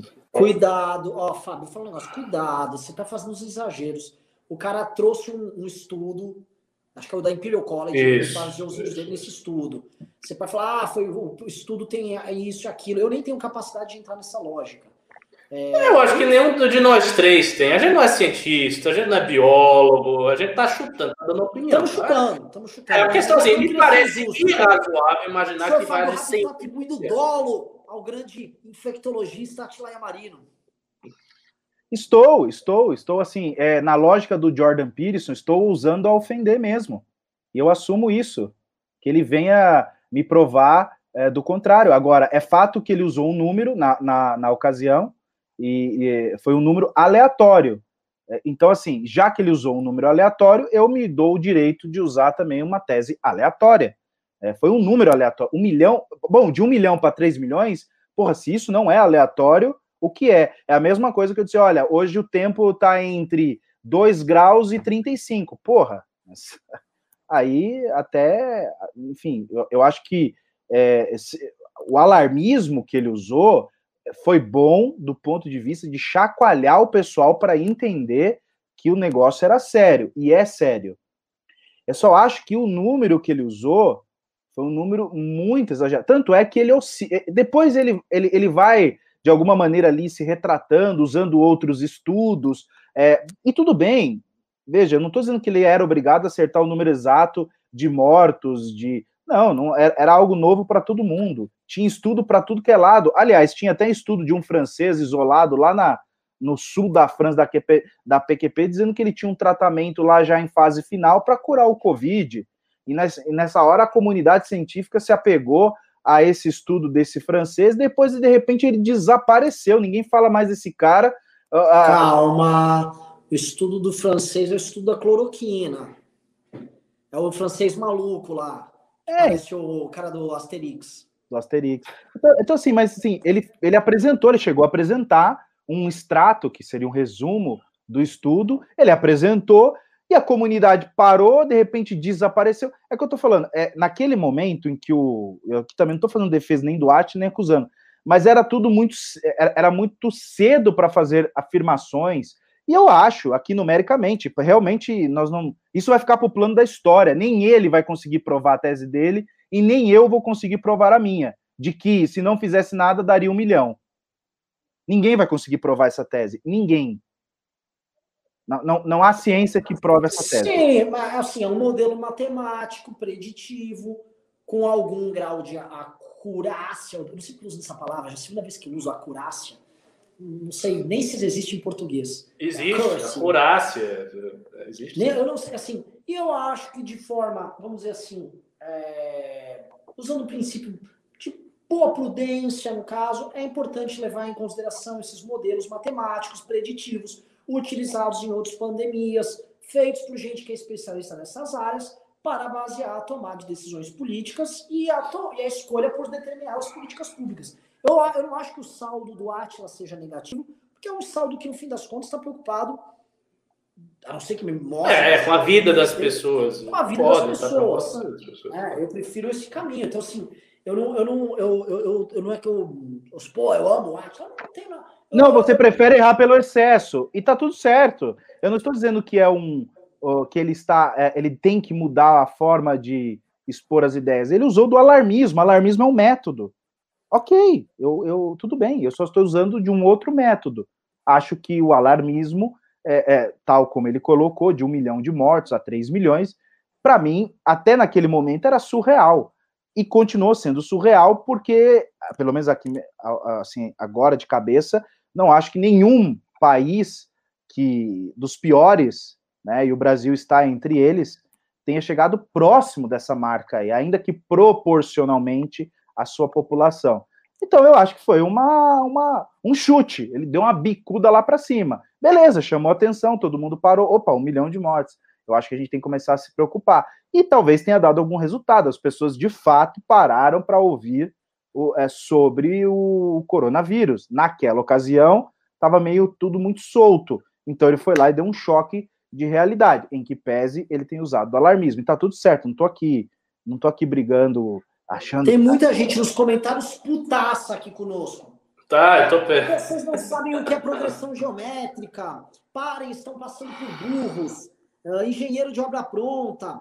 Atila apenas divulgou um estudo do Imperial College que fez o Reino Unido e os Estados Unidos partirem para o distanciamento. As estimativas não eram dele, era do Imperial College. É verdade, eu citei isso aí. É, é, Mas aí não pode questionar progressão geométrica? É tudo inquestionável? Não, não pode questionar pode o Atila? É que assim, é, é que eu, eu, acho o seguinte, o, o não, tem, tem, um recurso que estão usando, um gado está usando para atacar o, o Atila, que é basicamente fala o seguinte: ele falou que ia morrer um milhão e não Não, ele não, ele não disse isso. Não, não, isso ele é, não disse. Ele falou que ia morrer um milhão e Se não morreu. Se ninguém fizesse nada, isso é verdade. Jogar no colo do Atila, falando que o Atila faz parte de um conluio chinês, para é. junto com não sei o que, bababá, para sabotar o mundo. Aí Mas peraí, nós estamos, nós estamos falando para pessoas que, têm, que tenham dois neurônios, né? Não para essas pessoas que acham que tem conluio chinês e etc e tal. Estou dizendo que é, ele apostou em, uma, em um estudo que, a meu ver, era um estudo exagerado, mas tudo certo. Ele apostou nisso aí, ele tinha outros estudos, e há outros estudos que dão conta de outros números. Né? Mas tudo, tudo bem, nós não vamos conseguir provar. Eu acho que você está copolando aí, hein? ah, não, a ciência, mas existem correntes diferentes. Por que não a cloroquina? E por que não o modelo sueco?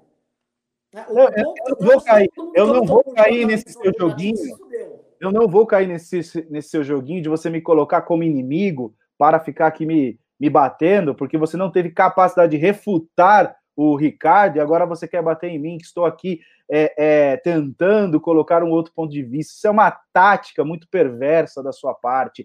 E ah, e sim, é um diversionismo. É, você é. Não, você é um... o Ricardo ainda tem que provar aqui meu ponto. Ricardo usou um diversionismo aí de que esse caso é diferente. Esse caso é diferente. Nada disso. Quero que me, me respondam aqui. Me responda o senhor. O senhor jurista vai falar: Bolsonaro pode ou não pode ser Pode, pode, fez? pode ser. Ele não está falando homicídio. Não, pode ser penalizado por crime comum. É, é óbvio, por omissão. Pode ser penalizado também por crime de responsabilidade, porque ele deixou é, é, é, de cumprir diversos protocolos, inclusive protocolos determinados pela ciência. Agora, vamos lembrar o seguinte: vamos lembrar o seguinte aqui, num ponto é, é, que passou talvez desapercebido. A, a, o Conselho de Medicina perdeu naquela ocasião uma grande oportunidade com relação à cloroquina de bater o martelo e dizer: ó, isso aqui não pode ser usado porque não tem nenhum tipo de, de eficácia. E não fez isso. Muito pelo contrário, deu, deu ali uma isentada. Disse: ó, não funciona, mas também não faz tão mal assim. Deixa cada médico decidir. Foi o grande erro da medicina brasileira. Se tivesse batido martelo, não tem efetividade esse remédio. Ponto. Acabou. A partir dali era mais fácil é, penalizar o, o Bolsonaro. Agora, você tem pró o próprio Conselho de Medicina, que seria o. Tudo bem, que a gente pode discutir qual é a, a função de um conselho, mas a rigor é: nós temos uma comunidade científica que não bateu o pé, ficou com medo de hater, porque essa é a verdade, e, e permitiu que houvesse uma cisânia é, ci, é, científica nesse assunto, criou um espaço, um ambiente, porque o Bolsonaro colocasse ali a, a cloroquina, agora surge esse cara para pôr um remédio aí no meio da bunda, e aí vai. E, e, e, assim você dificulta o jurista, e volto a dizer uma coisa que você não participou na sexta-feira: há um problema terrível na sociedade de achar que o direito precisa resolver tudo. Ah, tudo o direito precisa resolver. O cara lá, o Átila, erra no número. O Bolsonaro erra no remédio. Aí o direito tem que resolver. Aí toca aqui pro Fábio, pro Rubim. Não, vocês têm que resolver aí, porque agora. Não, porra, os caras erram. Então, assim, tem hora que não dá para resolver, tem hora que, enfim, falta elementos porque a sociedade não tem uma compreensão mínima de se comportar. E outra, você é um baita de um canalha, tá jogando essas petecas para eu resolver. Joguei a bucha, se tem um jurista aqui, vou jogar a bucha para você. Porque eu, ó, eu acho, assim, a discussão tá, tá divertidíssima. E outra coisa que eu quero elogiar pro público do canal. A galera ficou discordando da gente, alguns concordando. O nosso público não é gado. Não, o público não é gado, não. Agora, por não ser gado, eu vou fazer uma coisa, eu vou pedir para vocês. Mandem, agora eu vou ler os pimbas, vocês mandaram nada de pimba hoje, vocês querem que o MBL feche, tô mudando de escritório, tá? Um monte de gasto, no meio de uma treta, vocês têm a pandemia, eu ainda tenho. Eu tenho que explicar que eu lavei 400 milhões de reais aí com o MBL, bicho tá pegando, então, conto aí, mandem suas perguntas, mandem seus superchats que eu comecei aí a ler aqui os pimbinhos, tá? Pimbecos, né? Nem chamo de pimbinho isso aqui. O Matheus Amaral mandou cincão e disse: O que achariam de Caiado 22? De direita, mais liberal que Bolsonaro, experiência em vida pública prévia, contundente em pautas de segurança e saúde. Eu vou perguntar para os outros dois, mas já vou deixar minha opinião. Tem, ele tem todos esses predicados, mas falta a chama interna, né? Me parece que o Caiado sempre refuga na hora H. É, ia dizer a mesma coisa. Eu gosto da ideia, gosto da ideia, mas acho que ele não, não vai. O, o, o problema é esse. Mas para mim seria excelente, até porque eu. Há muito tempo eu tenho a seguinte convicção. Eu, eu, eu acho que a direita, direita, direita mesmo, pura, ainda não está maduro o suficiente para assumir o país. Então, às vezes, é melhor que venha um cara, um político tradicional, que está habituado né, ao jogo político do jeito que ele é, tem muitas conexões, né, um cara que é governador.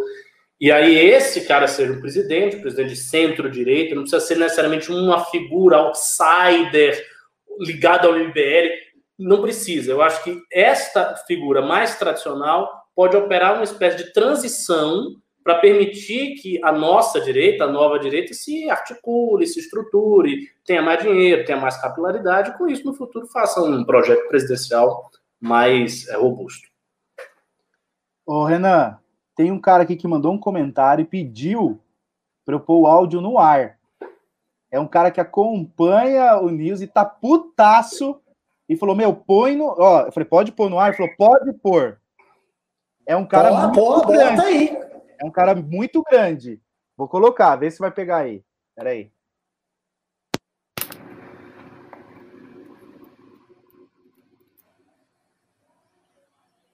Fala, meu camarada. Cara, sem querer me intrometer, mas acho que comentando ninguém vai ver. Eu tô vendo vocês falando sobre o, o vírus aí e tal, sobre o Covid. Né? Tô vendo comentando aí. Aumenta o volume, ou põe mais próximo, tá muito baixo. Peraí.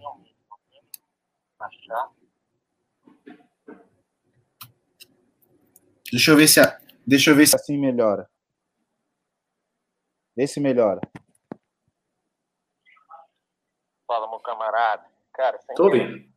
Mas acho que comentando ninguém vai ler, né? Eu tô vendo vocês falando sobre o, o vírus aí e tal, sobre o Covid, né? Tô vendo o brother de vocês comentando aí o, é, é, um, é um pleno engano, cara, é uma opinião minha, é um pleno engano achar que o governo é negacionista, que o Bolsonaro é negacionista. Ele não é negacionista.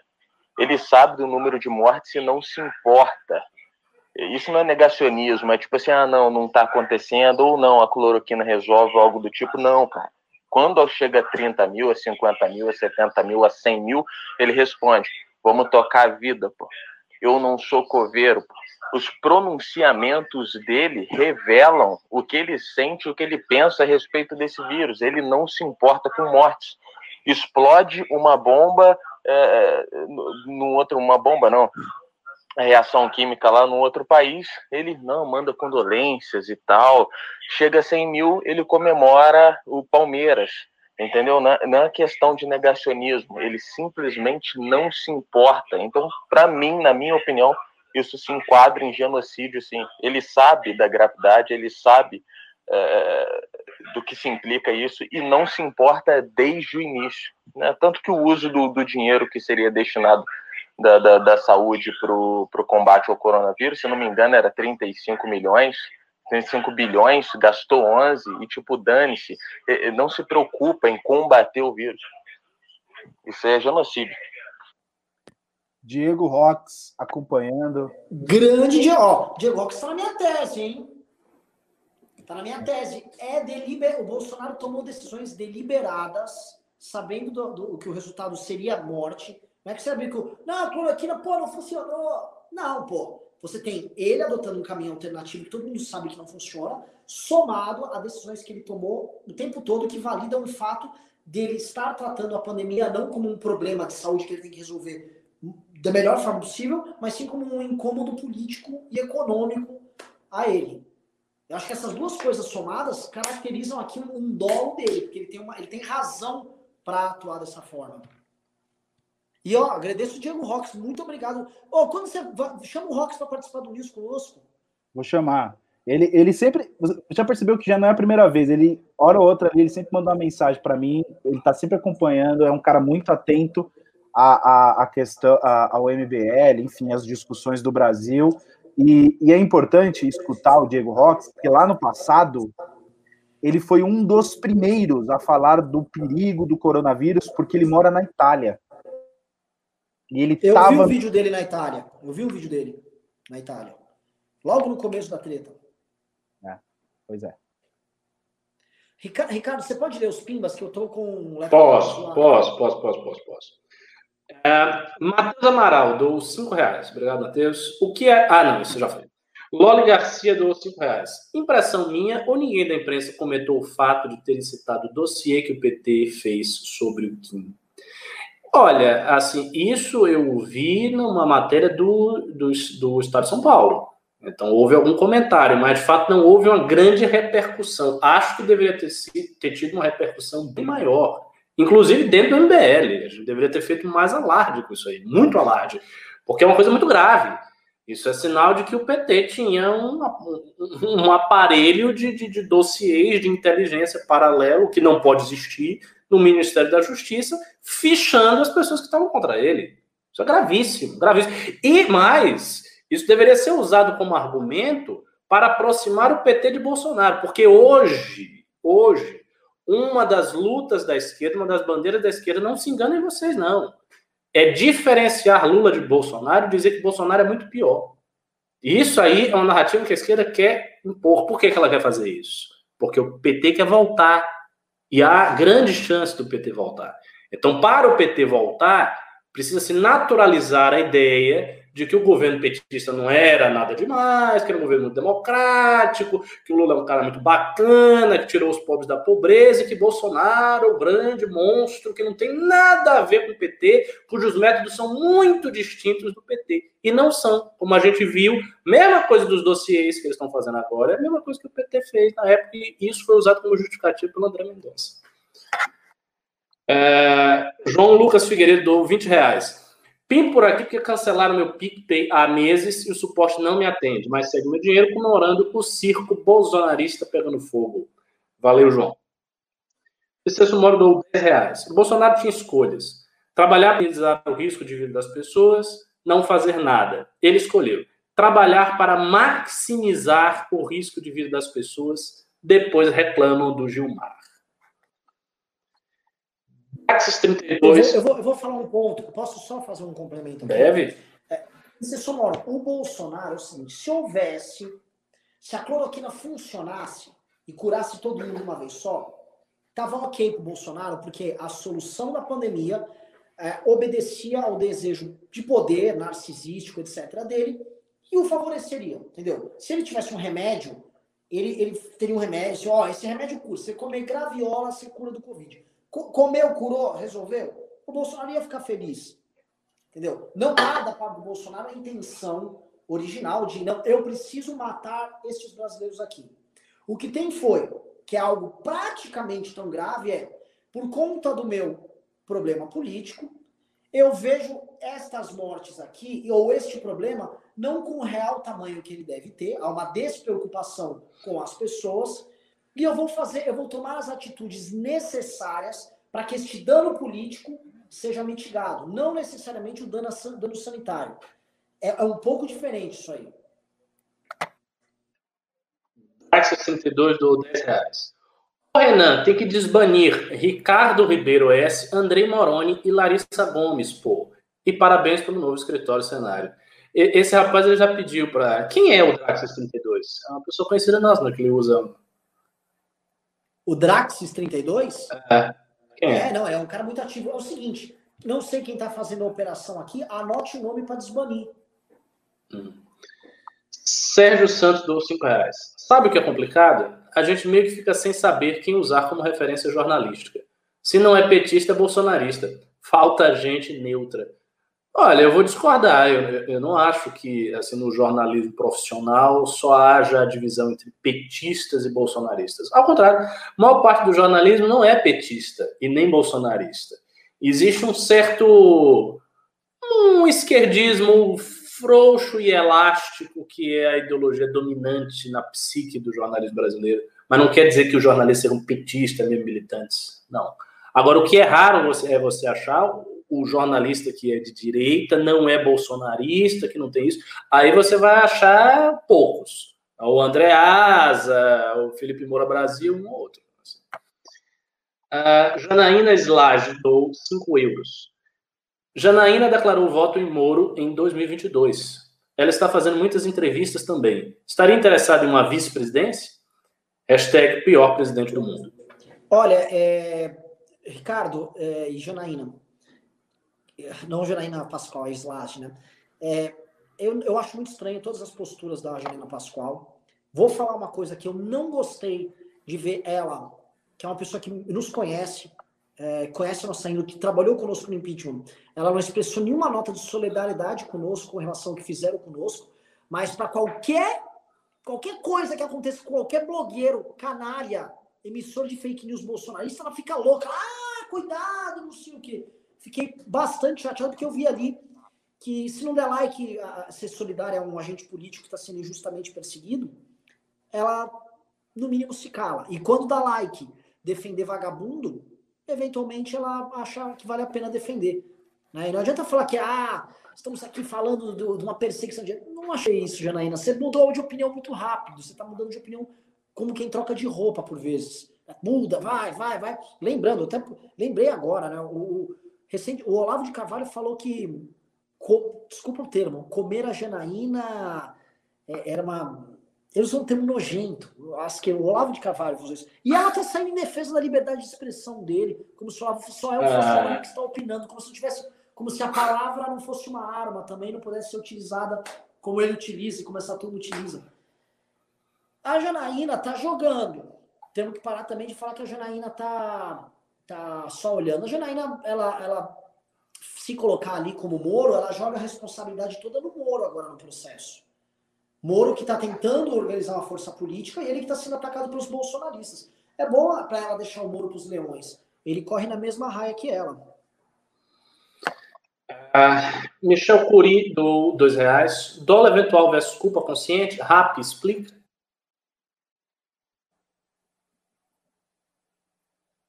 Tá mudo. Explico.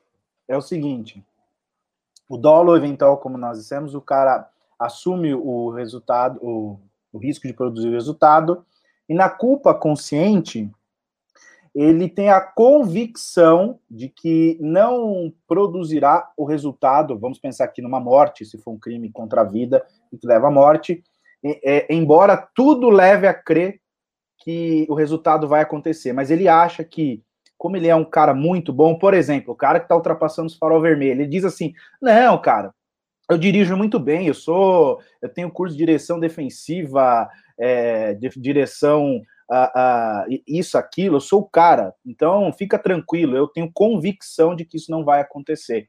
Então a diferença é, é, é, no meio do caminho. Agora, na prática é muito difícil, porque você teria que entrar na mente do, do agressor para saber se ele tinha a convicção de que o resultado não ia acontecer e que ele era muito bom e não, e não permitiria que o resultado aconteceria, ou se não, se ele teria, ou se ele estava assumindo o risco. É, o Drax está reclamando que eu não sei quem é você. Não, eu sei que você é um pimbeiro quanto mais, você sempre pimba e comenta aqui. Eu queria saber quem é você por trás do pseudônimo, porque Drax, Drax 32 é um pseudônimo. Se eu não lhe conheço, é isso, eu sei quem é você. Enfim, continuando aqui. André Abreu, do 1890, forçar a barra no significado de genocídio não é semelhante ao que a esquerda faz com termos como fascista? Eu acho. Eu acho que é forçar a semântica das coisas, ficar esticando as tipologias para lá e para cá para enfiar o Bolsonaro nelas. Eu vejo para mim muita semelhança nisso aí. É, Francisco Moro dou cinco reais. Ricardo ignora que a doença era nova e desconhecida e talvez desconheça que modelos matemáticos dependem muito de volume de dados para precisão. Não, eu não ignoro que modelos matemáticos precisam de volume de dados, é claro.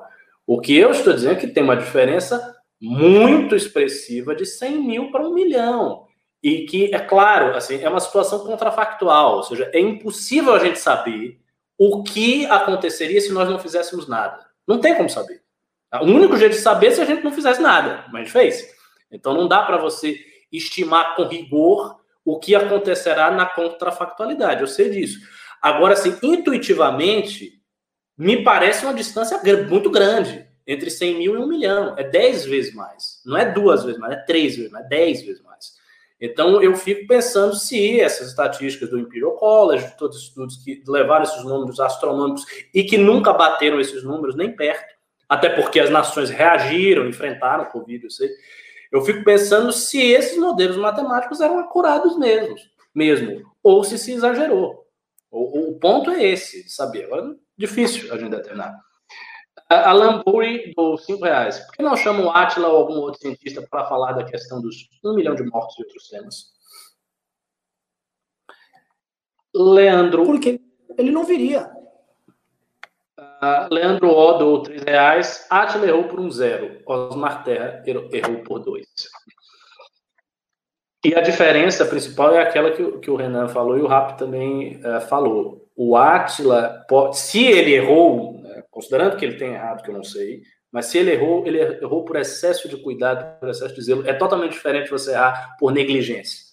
Ah, errei porque não, não vai morrer ninguém, não. Deixa aí morrendo aí, a gente vê qual é o número. É, é outra coisa, a atitude é totalmente diferente. Ô, Ricardo, posso fazer um parênteses aqui? Claro que é um ponto também que eu acho complicado, que algumas pessoas falam, ah, mas vocês não são cientistas, não estão qualificados para, para falar sobre isso. Tem um ponto, uma coisa é o argumento científico, técnico, os dados, outra coisa é a retórica. E a retórica, ela é muito importante, o debate público acontece no campo justamente da retórica, a forma como você pega um dado, um fato, uma ideia, tal, e você leva, e como você convence as pessoas, e o tom intencional que vocês colocam as pessoas, muita gente, e não estou falando de Bolsonaro, acham a retórica dele exageradamente alarmista, como se houvesse uma intenção outra que trazer, vamos dizer assim, o perigo do caso. Muita gente argumenta isso. E eu acho que atuar nesse campo da retórica é função de qualquer agente político. Senão você também não pode tratar politicamente de nada. Mesmo quando outros agem também politicamente. Outra coisa, outra coisa.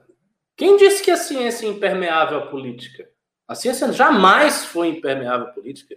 Tem toneladas de estudos que mostram que a ciência é bastante permeável à política. Decisões científicas, teses científicas, teorias científicas são influenciadas pela política, meu Deus do céu. Cadê aqui os defensores da ciência lombrosiana?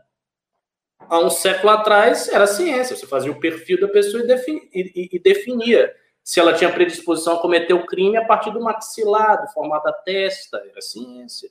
Então a ciência está permeável aos valores políticos, não tem essa ilusão ingênua de ah, existe um negócio chamado ciência, e aí a ciência estabelece uma autoridade, isso é conversa mole. E outra coisa, a esquerda está usando essa retórica da ciência, mas ela nunca usou. As principais e mais duras críticas à noção de que a ciência é independente da política vem da tradição marxista. É que eles escondem isso agora porque lhes é conveniente dizer que ah, a ciência, a ciência aqui é a coisa mais importante. Conversa mole. Pois Ju, Juliano. É, é, a, o, exemplos clássicos na, na, própria União Soviética aconteceram aos montes. É. negacionismo brabo em temas que não eram importantes para eles. E se você for falar, se a gente for falar administração de crise, negando ciência, assistam a série Chernobyl. Vocês vão ver todos os índices, os indicadores, os métodos foram totalmente abandonados por conta de um método e de uma vontade política. Exatamente. Juliano Ler, do 20 reais. Vocês estão equivocados sobre o Atila, ele é especialista, deu ênfase a um estudo no início dessa história totalmente desconhecido. Melhor prevenir não tomar aqueles números reais, vocês são ótimos e humanas, mas zero em ciência. Ah, não, não é questão de zero em ciência, não. Você é cientista também? Vamos discutir método científico? Agora, você, ele se baseou no estudo, ele tem especialização, ele conhece o assunto, mas a diferença entre 100 mil e 1 milhão é bem grande e isso não vai poder ser negado. Jonathan Ferreira. Como se, humana, como se humanas não fosse ciência, né? É, enfim. Como se humanas não fosse ciência. Jonathan Ferreira, dois reais. Hoje o Renan foi a voz sensata. Parabéns. O Renan sempre é uma voz sensata. Só hum. nada, eu sou, eu sou o mais insensado mesmo. Basta apontar pro meu irmão. Todo dia uma briga nova no Twitter. Não, é, ele fez um joguinho com a gente, Ricardo. Ele nos colocou numa posição de incoerentes, numa posição ruim para ele se sair bem. Isso foi um jogo premeditado. Ah, Tava tudo muito para, claro. Para, para, Você, você tem que tomar cuidado, porque pra gente não gerar esses recortes aí.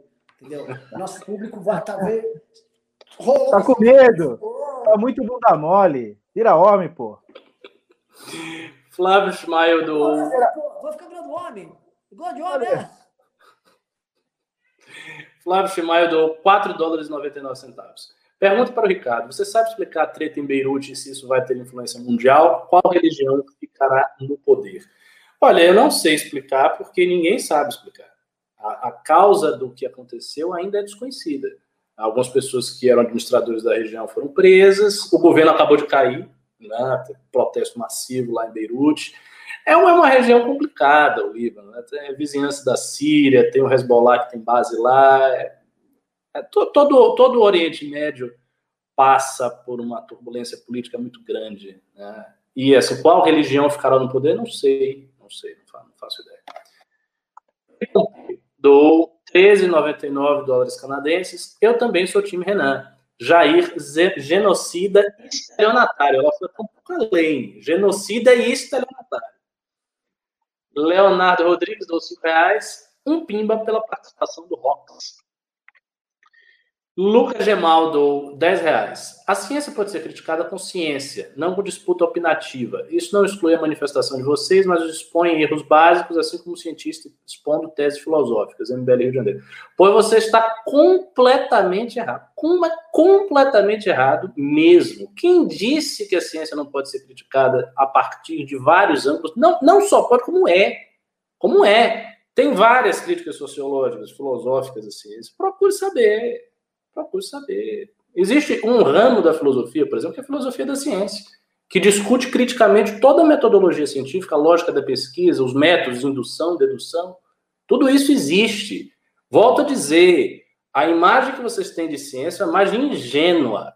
Ingênua, muito infantil. Não é assim que a ciência funciona.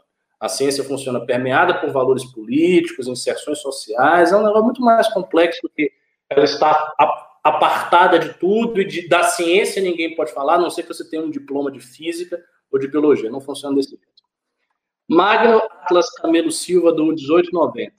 PM do, do Bananinha mandando dossiê dos militares antifas para a embaixada americana? Grave? Como é que é? É verdade. Isso a gente não comentou no programa, tá? O que acontece? Você sabe que o gabinete do Douglas Garcia se meteu a fazer um dossiê antifa para mostrar serviço e para querer botar o Ministério da Justiça um monte de gente atrás deles, né? Isso deu merda lá, começou a pegar, porque o dossiê deles, além de já você um dossiê feito por um agente público, né, produzindo dossiês para perseguir adversários políticos já é complicado, imagina um dossiê tosco, que inclui como, por exemplo, agentes anarquistas, senhores de 80, 85 anos, 77 anos, como possíveis geradores de cal, pessoas que vão destruir a cidade. Tá? Isso foi até ridicularizado no, no, na CNN, naquele grande debate lá, né? Quando começou a listar quem eram as pessoas. O problema é que começou a dar merda ali pro Douglas Garcia, e o Douglas Garcia, no seu depoimento, de forma muito inteligente, um cara muito capaz, ou não, isso é grave a ponto de eu ter passado esse dossiê pro, pro Eduardo Bolsonaro, e ele, né, muita inteligência, levou lá para a embaixada americana, porque eles estão tendo problema com o falar. Ou seja, um deputado federal brasileiro está passando dados e dossiês feitos por um deputado estadual, sendo que eles não são uh, órgãos de investigação, para uma nação outra, para que essa nação investigue cidadãos brasileiros.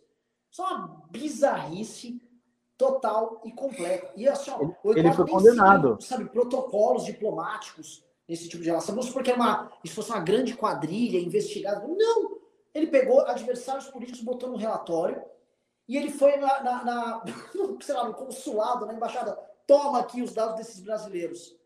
Isso é de uma imbecilidade, é de uma falta de conhecimento do básico, do básico, do básico. Não vou nem falar de caráter. O básico do básico de relações exteriores. De... E é o cara que queria ser o embaixador, né? Ele queria, esse imbecil queria ser embaixador. Pra quê? Pra ficar passando dossiê de brasileiro para os Estados Unidos. Ó, oh, tem um comunista lá, ó, em Cachoeiro do Itapemirim, tô te mandando aí um dossiê, ô Cia, tá? O Douglas foi condenado. O, Do, o Douglas foi condenado pela 45ª Vara Civil é, em razão de uma ação de uma mulher por ter vazado os dados do endereço, nome e tal. E há outras é, 20 pessoas que já se manifestaram é, no sentido de promover uma ação contra o Douglas Garcia. Se todos forem condenados, se, se todos os processos tiverem a mesma condenação, vai passar aí de 100 mil. Tem que, e, tem, e tem que condenar. Esse cara é um irresponsável. Tá? Esses caras, né? Bom, basta ver que saiu, exemplo, do gabinete do Gil Diniz a denunciação caluniosa contra o Arthur, dizendo que o Arthur faz rachadinha. Né? Saiu do gabinete dele. Esses caras ficam fazendo acusações porcas. Teve um outro aí que veio, veio aparentemente, tudo leva a crer, que um desses bolsonaristas, não deputado, mas da mesma turma, foi fazer uma denúncia aqui na, ou na Polícia Civil ou no Ministério Público dizendo que um de nós aqui no MBL tentou matar a delegada. Esse é, o, é, é eles fizeram denúncia, eles formalizaram. Aí o Alan dos Santos correu no Twitter, que viu que fez bosta. Ó, oh, alguém invadiu meu e-mail e fez uma denúncia no caso lá, através do meu e-mail. Né? A gente vai ver se tem a denúncia. Vamos, vamos averiguar essa merda, porque esses caras praticam esse tipo de ação. É uma galera que esqueceu completamente que eles têm uma função pública enquanto homens públicos e estão só na guerra político-eleitoral mais rasteira e baixa. Aí falar assim, ah, não, mas é, não tem ah, não. Não dá nem para eu colocar esses caras aqui, por exemplo, como, ah, não, eles defendem uma linha diferente. Não, isso é delinquência pura e simples. Todo o trabalho político desses caras é delinquência. Eles só sabem, todas as notícias que a gente tem a respeito dessa gente é só delinquência e não para. Alberto Seabra dos 5 reais. Existe uma tese de que Bolsonaro queria o caos na pandemia para poder justificar uma intervenção, por isso deixou correr frouxo. É interessante esse pensamento como alternativa. Eu, eu acho que Bolsonaro, sinceramente, eu acho que Bolsonaro é um cara que está esperando um milagre dele ter a condição para fazer algum, algum movimento autoritário. Se surgir, seja por onde, de onde vier, ele vai querer aproveitar. João Vocês acham que o caso das rachadinhas pode afetar o Jair Bolsonaro? Como pode? Já está afetando. O Jair Bolsonaro é o mandante das rachadinhas. Para mim, isso é uma coisa óbvia. Não sei nem se eu posso dizer uma coisa dessa, né? Com grano Salles, é apenas a minha opinião, jornalista. Em tese, em tese, em tese. Em tese. O Rodinei Doreto Rodrigues do 1490. Juparelli do 5 reais. Não, vamos fazer um estúdio ou algo assim para fazer as lives? Seu áudio é sempre mais baixo que o dos outros. Pelo menos compra um microfone, vai. Comprei hoje, amanhã já tô com o microfone. Rafael Barlatti do 10 reais. Renan é muito crítico. Deixa o Minto trabalhar. Ele queria matar 30 mil numa guerra civil, conseguiu 100 mil até agora. Isso é produtividade. Povos para ministro da Verdade, Sara Winter para ministra da Família. Alex deu 5 reais e não falou nada. Mas nós estamos muito mal de pimbas, estamos bem abaixo da média aí, né? Não, assim, a galera largou mão da gente, o Ricardo. A galera largou mão, a galera não quer saber. Largaram mão, deixa a MBL pra lá.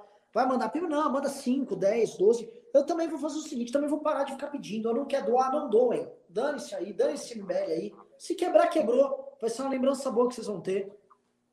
Ah, eu, tenho, eu, tenho uma te, eu tenho uma tese. Quando eu estou na live e você me elogia bastante, ainda que seja mentirosos os elogios, as pessoas pimbam mais. Como você só me atacou, as pessoas pimbaram menos.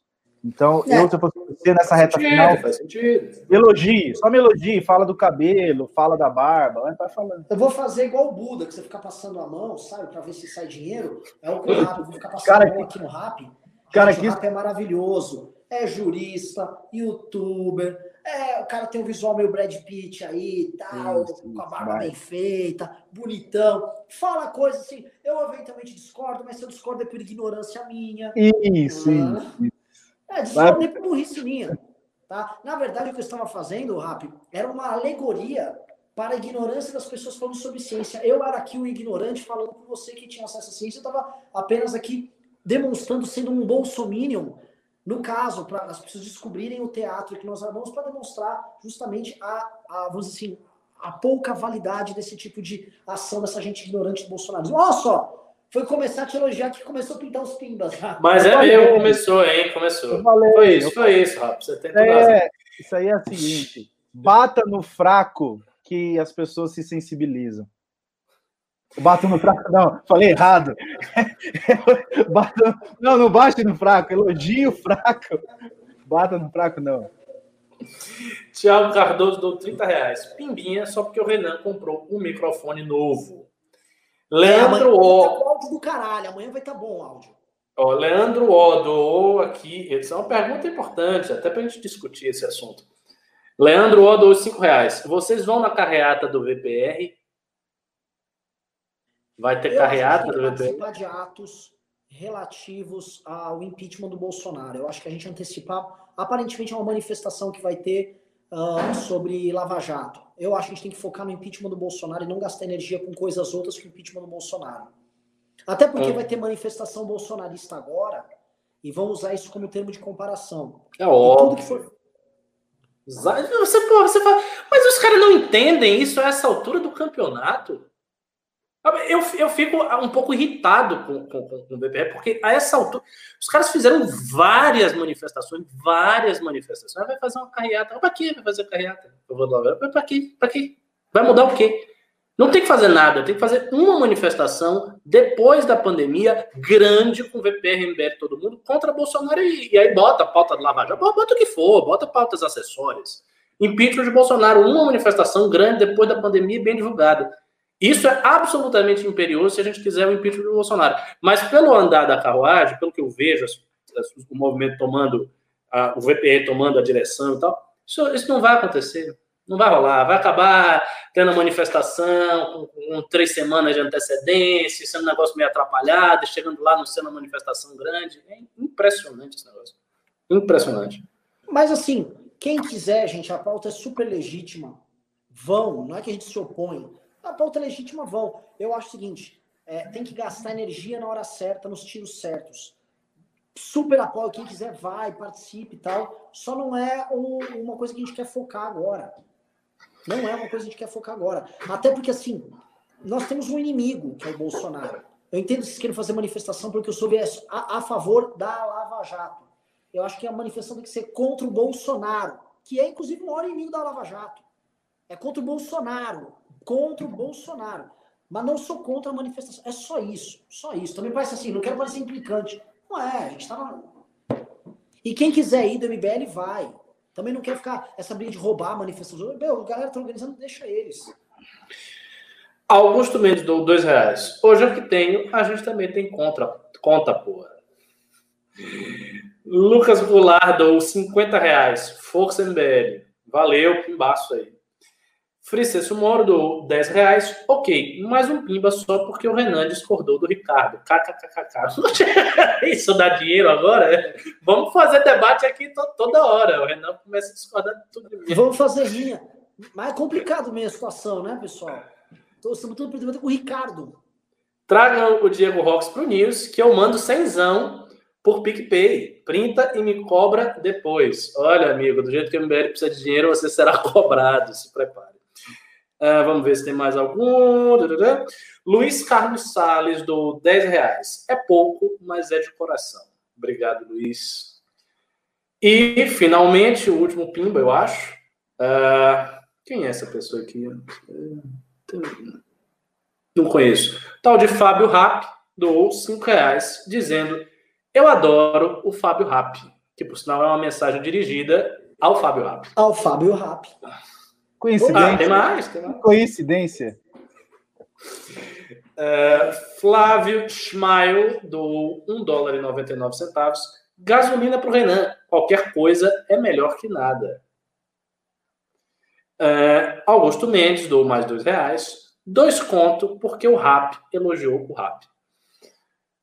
Leandro O, do cinco reais. Pessoal, Particularmente acho que o VPR está fazendo um piloto para ver capacidade de mobilização e mais para frente fazer algo mais organizado. Se for essa intenção, eu acho excelente. Se estiver explicitamente o meu medo, o meu temor é o seguinte: eu já vi manifestações depois da época do impeachment feitas pela direita, mas feitas assim nas coxas.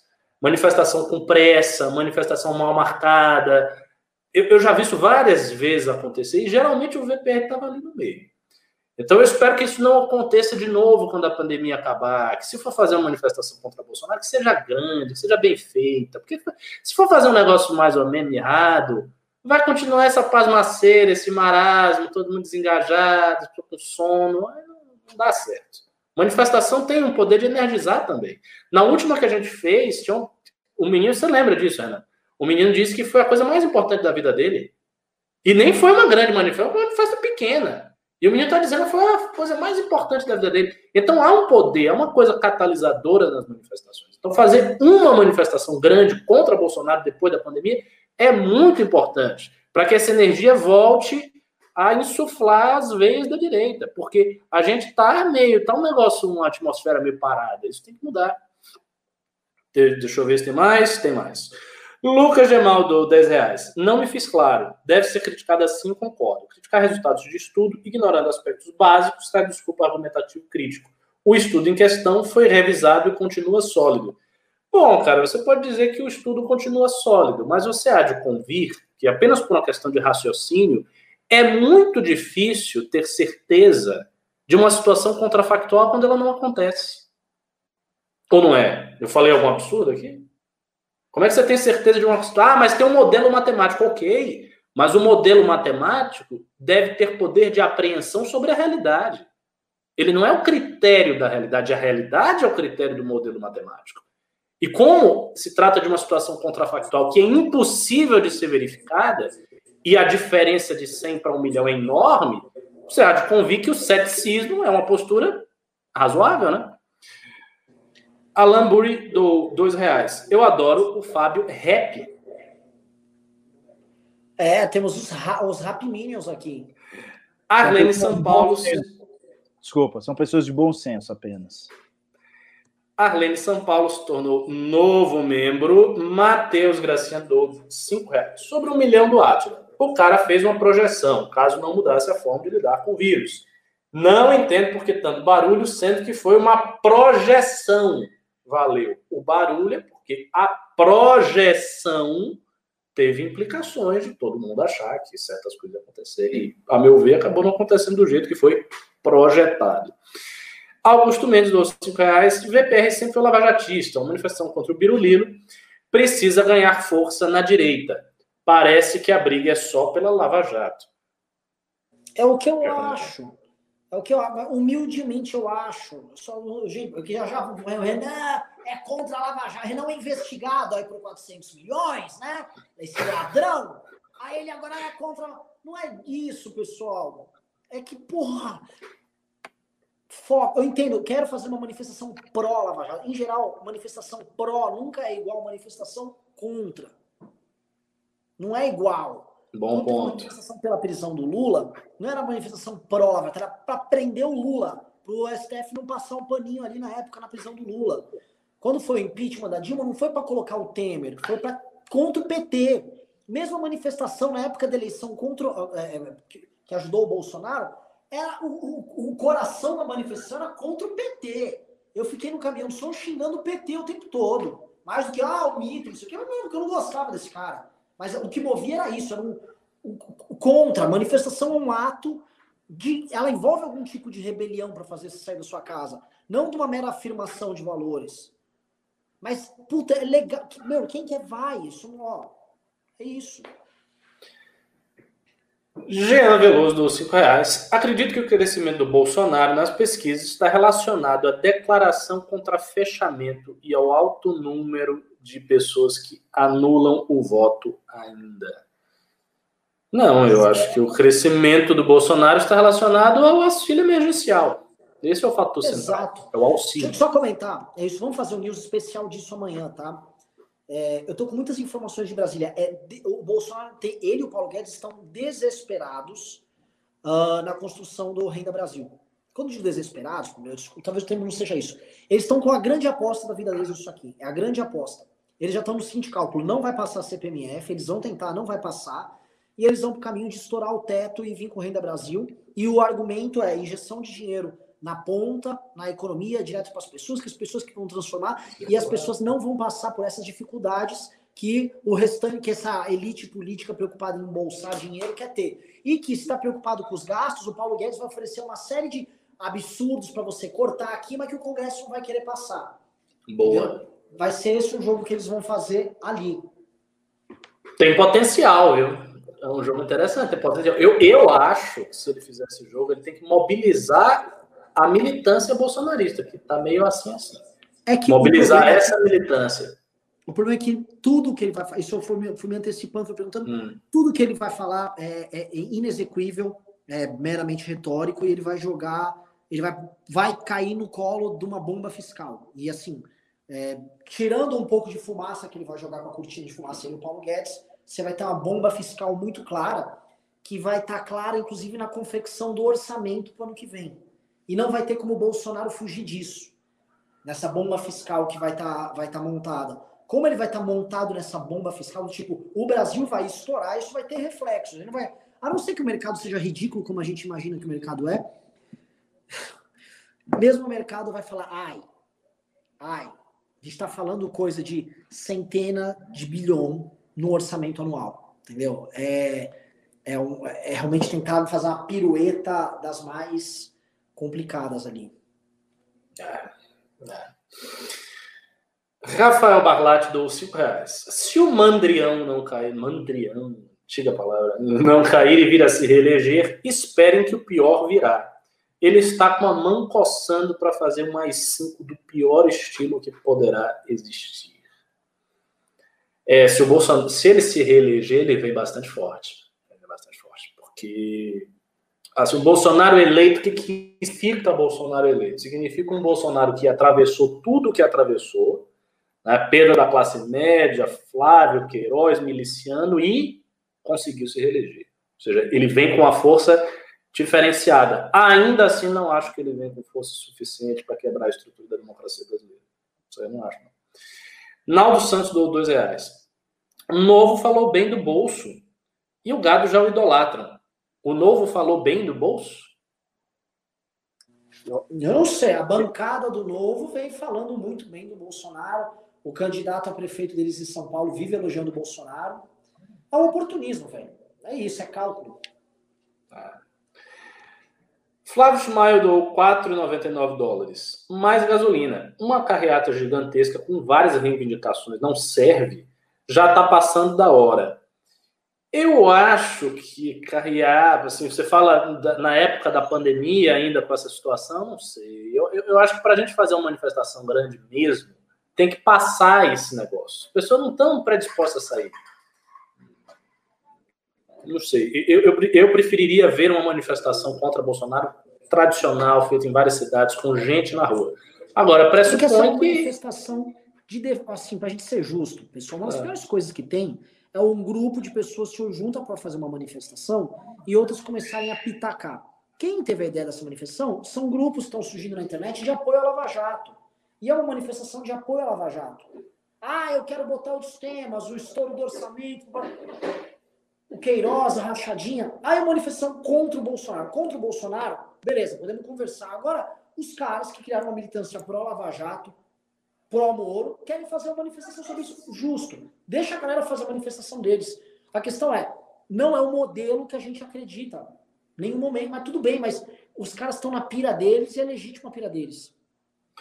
Saulo Manriques, do 1890, o MBL precisa fazer um vídeo específico para desmontar a narrativa mentirosa de que o STF tirou os poderes do presidente para combater a pandemia. É... O Arlen Miller, do 5 reais.